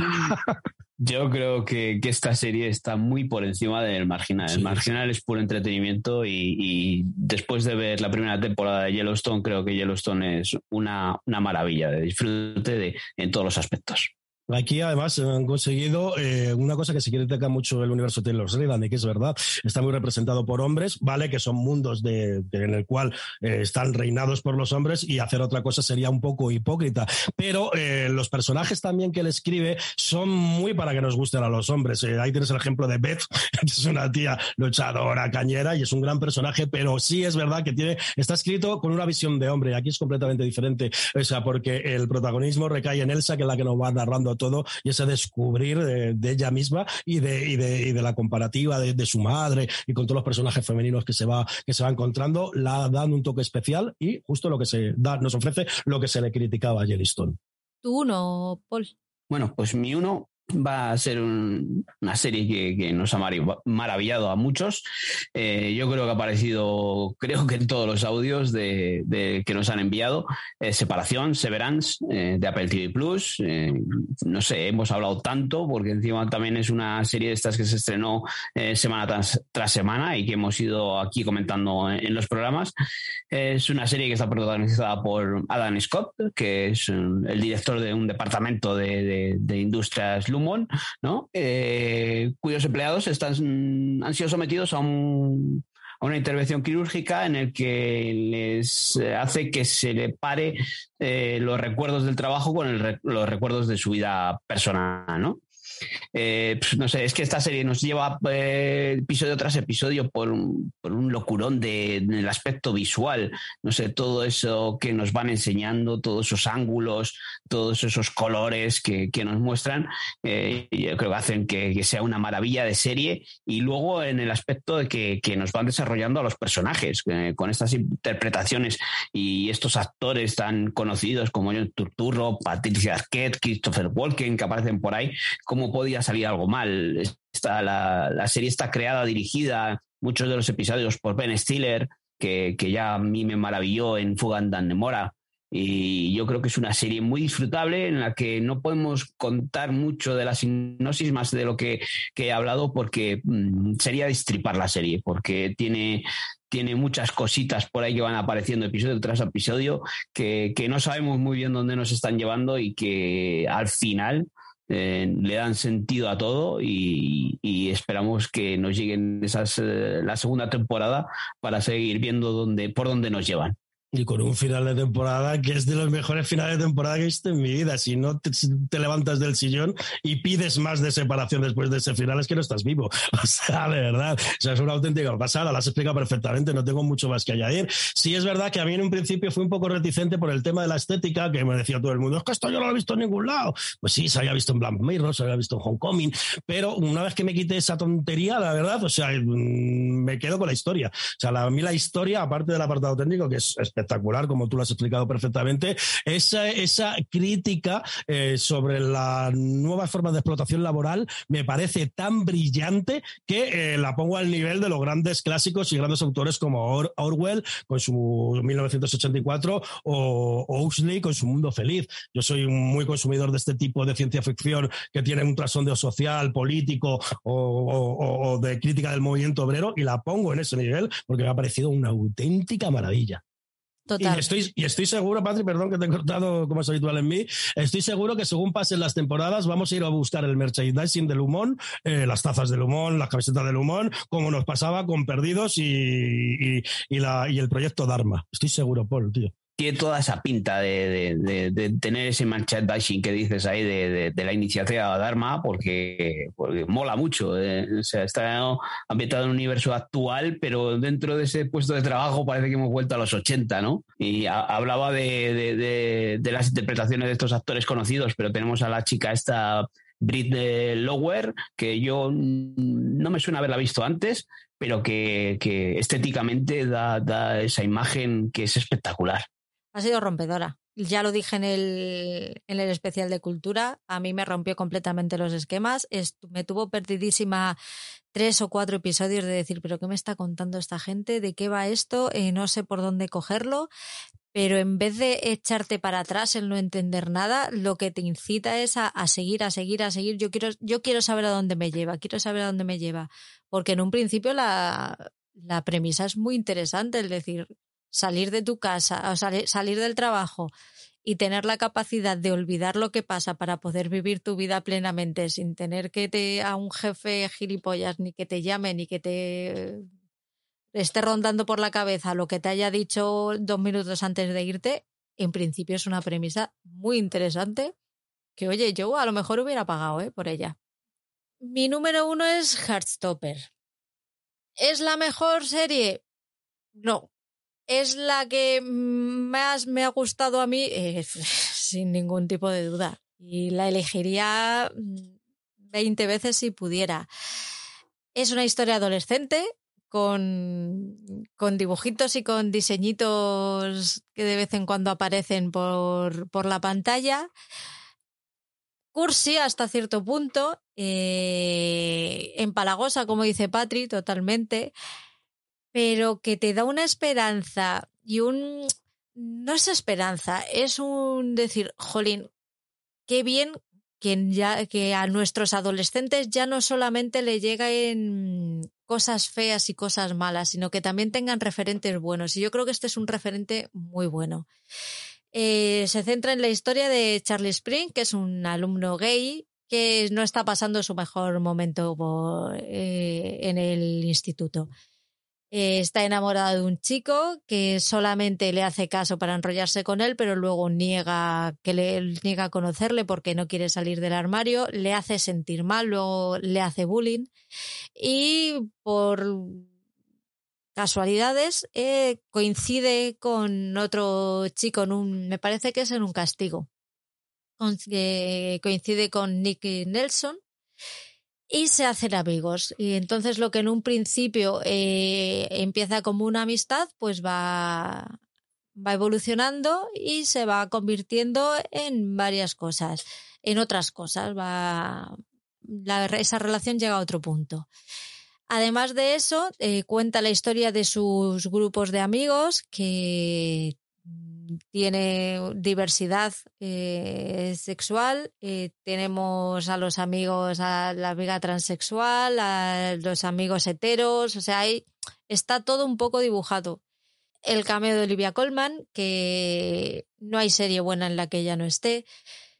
Ya, ya os digo, es como un abrazo a esos chavales que no encuentran su lugar que les está costando hacerse un hueco, que les está costando sentirse uno más en la vida, que están muy perdidos, que no saben por dónde tirar, pues esta es la serie. Yo estoy muy moñas porque tengo una niña que está entrando en esa, en esa edad y me gustaría poder librarla de todas las cosas feas que hay en el mundo. Sé que no puedo, pero a mí en el momento en el que empieza a tener referencias de este tipo para que vea que no todo es malo y que no está sola, siente lo que sienta, un 10. Ya está, no es completamente eh, mi número uno del, del corazón. Pues yo estoy muy de acuerdo contigo. A mí Stopper no debería haberme gustado, no me gustan las comedias románticas o los dramedias estos románticos. Y en un principio, pues más allá de eh, bajar la edad de los protagonistas, no viene nada especial. Pero una vez visto en el desarrollo, sí me parece justamente lo que tú has dicho. Nuestros jóvenes y nosotros mismos tenemos que tener referentes positivos envueltos en una diversidad sexual. Y lo que me gusta es que esta serie muestra al que no está de acuerdo y al que hace bullying como el raro Aquí el raro es el que realmente es homófobo. Y lo que es natural es la relación que tienen estos dos chavales. Y eh, me parece estupendo, incluso didáctico, vamos a decirlo así. No necesario, porque es una, una frase que me parece un poco manida y un poquito absurda, pero sí que tengan nuevos referentes, no solo jóvenes, sino toda la sociedad española, que tenemos que dar un paso ya definitivo en la inclusión, mm, pero ya no solo sexual, sino racial y de todos los, los tipos. Además, es una serie positiva que no cae en los tópicos y no intenta eh, mostrarnos esas partes feas y oscuras que se nos han intentado mostrar siempre en este tipo de producciones que eh, están envueltas en el espectro LGTBI. Y eh, me ha pasado un poquito lo mismo con Smiley, que sé que la has visto y que me parece la comedia romántica del año y sobre todo que ya lo importante no sea la orientación sexual. Estamos viendo una historia de amor, da igual que sea chico conoce chico, chica conoce chica o, o las millones de vertientes que ahora ahora, eh, al tener más libertad, están siendo aceptadas. Nos queda un camino muy largo. Tampoco hay que imponerlo a nadie. Poco a poco la sociedad se irá educando y me parece que estas dos series, eh, tanto Herstopper como Smiley, son un ejemplo en eso. Al final lo que importa son mm, los sentimientos y no tanto las orientaciones. Yo creo eso, volviendo a Herstoppers, eh, creo que es una serie deliciosa. Mm, no la meto en mi top porque creo que no es una serie estupenda en, niveles todo que hemos estado hablando, tanto visual como eh, de gran producción o tal. Pero es una serie deliciosa en la que el tema está tratado con un cariño espectacular. Eh, muchas veces hemos hablado de que se tratan de hacer productos LGTBI que, que quieren darle un enfoque para normalizar todo, pero creo que al final está hecho por y para eh, ese colectivo.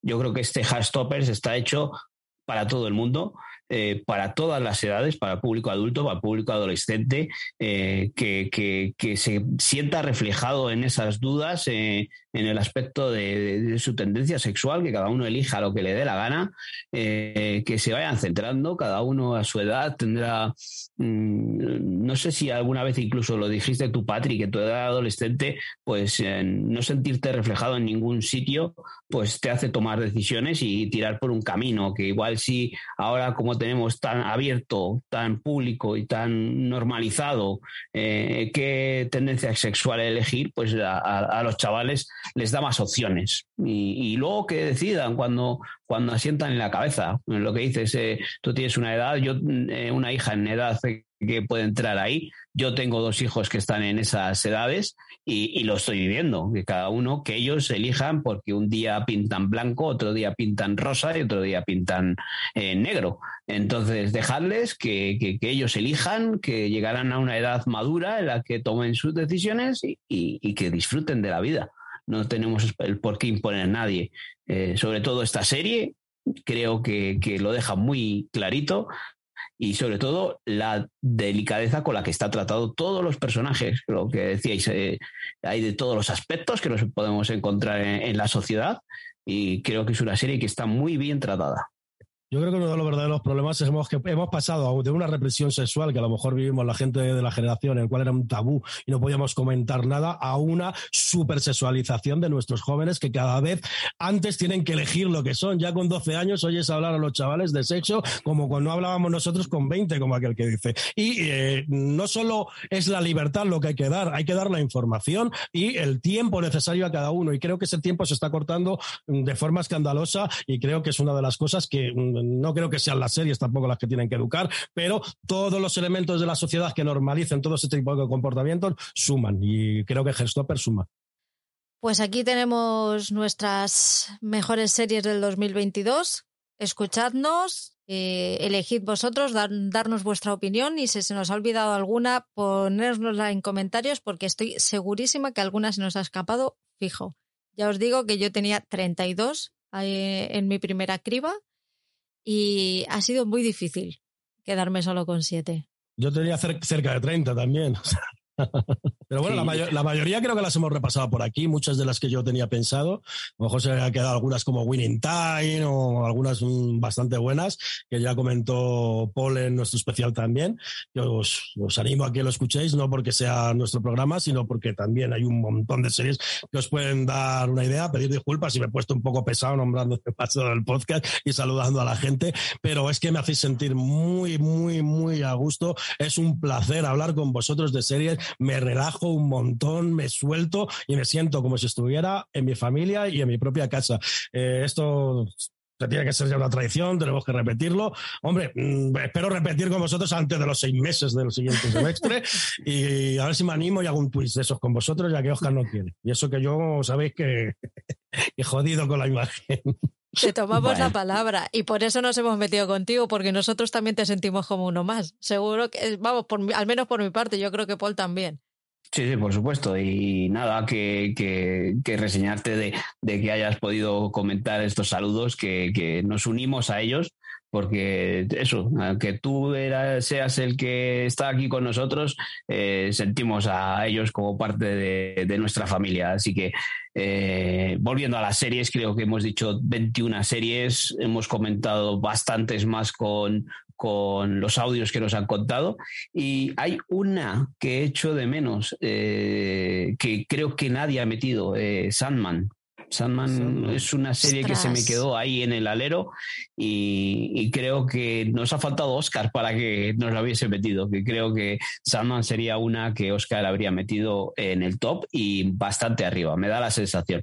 A mí Sandman me gustó muchísimo y me sorprendió que me gustara tanto, porque, a ver, a mí la fantasía esta épica y tal me gusta, pero ese toque oscuro, ese trasfondo de, de, de leyendas que tiene muy, muy ricas, la verdad que me gustó muchísimo Sandman. Oscar te echaba de menos, tío, que tú nos metemos el uno con el otro, ¿sabes? Nos damos cañita ahí desde el cariño.